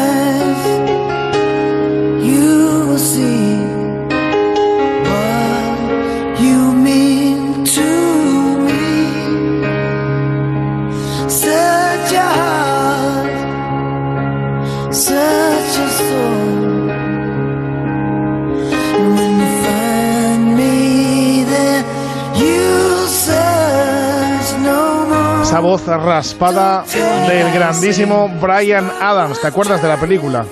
Robin Hood. El príncipe de los ladrones, de Kevin Costner, Morgan Freeman, Alan Rickman, Christian Slater, María Elizabeth Mastrantonio. Un peliculón, ¿eh? Un peliculón con una historia de amor eh, magnífica y Brian Adams la Sí, sí, partía sí. En 1991. Brian Adams la ha partido muchas veces porque ha sacado muchos y grandísimos temazos en los años eh, 90. Año olímpico, pero esta vez en Estados Unidos no. Año 1992. Bueno, de Brian Adams te puedo decir esta canción, eh, dirá, no, es una moñada. Fue eh, número uno en 30 países. Estuvo 16 semanas consecutivas de número uno en el Reino Unido y 7 semanas consecutivas en el número uno en tierras estadounidenses. Y en tierras estadounidenses había un disco que se llamaba Use Your Illusion y este temazo salió en 1992.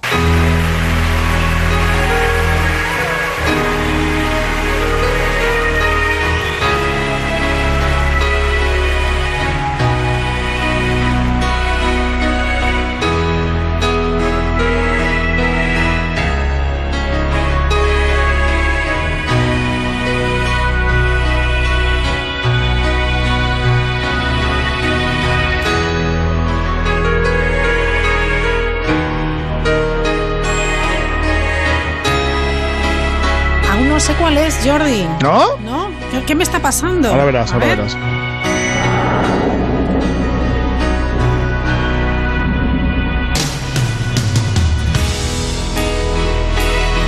¿Aún no? Ay, ay, ay. Ay, lo tengo ahí, ¿eh?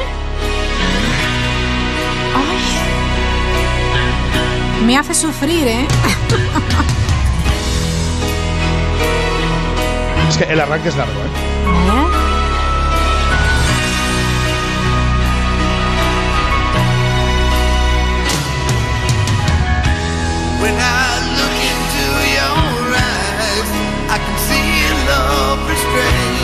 Guns and Roses.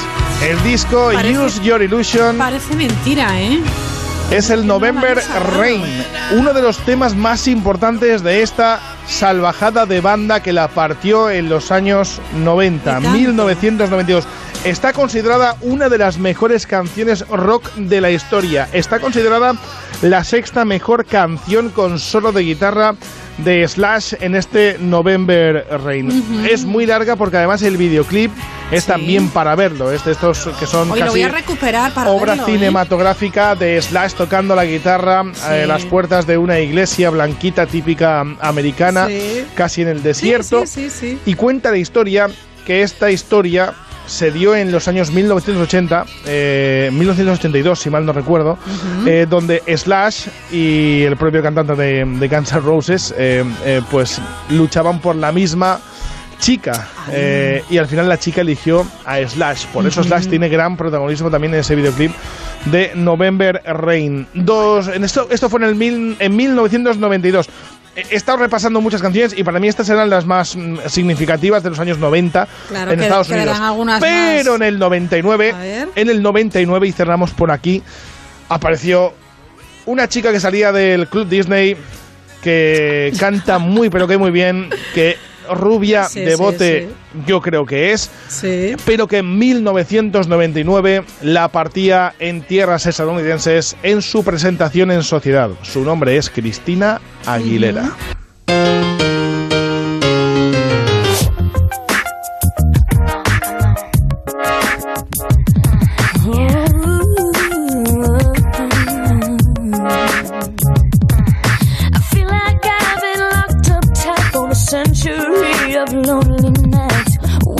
Someone to release me.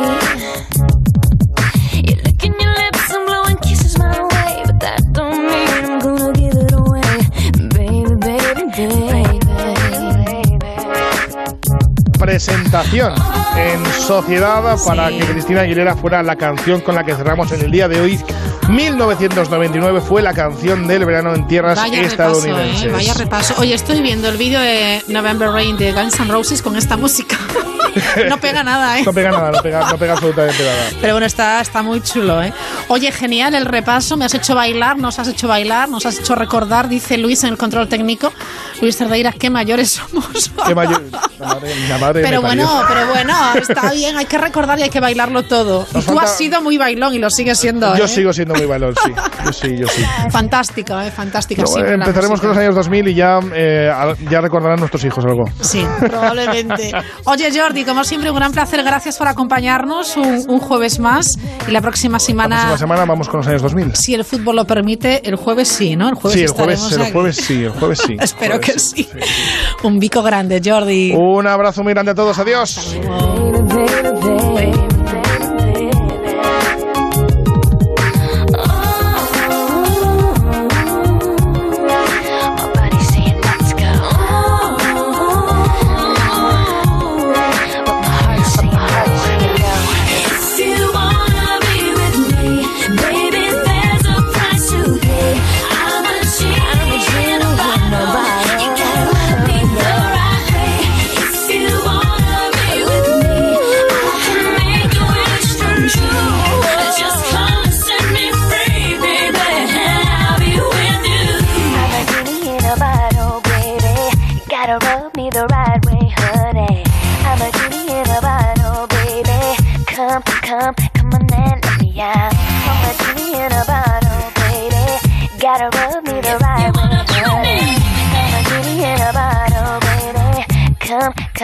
come, come on and let me out.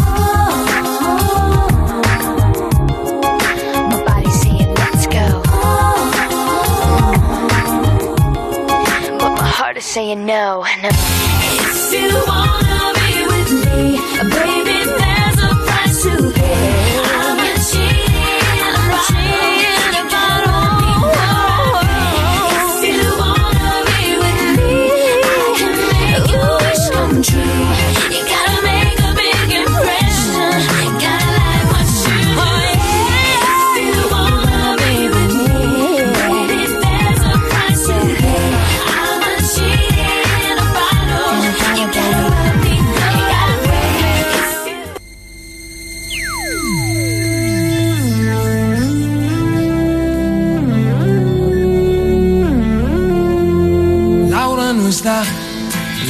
Se fue, Laura se escapa. Pues así terminamos esta noche con más música de los años 90. Preguntas por qué la amo a pesar de las heridas. Mañana, uy, mañana no, mañana hay fútbol, Radio Estadio.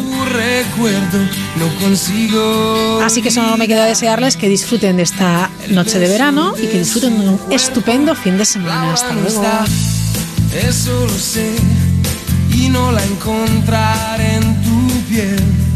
es enfermito, sabes que no quisiera besarte a ti pensando en ella. Esta noche inventaré una tregua, ya no quiero pensar más.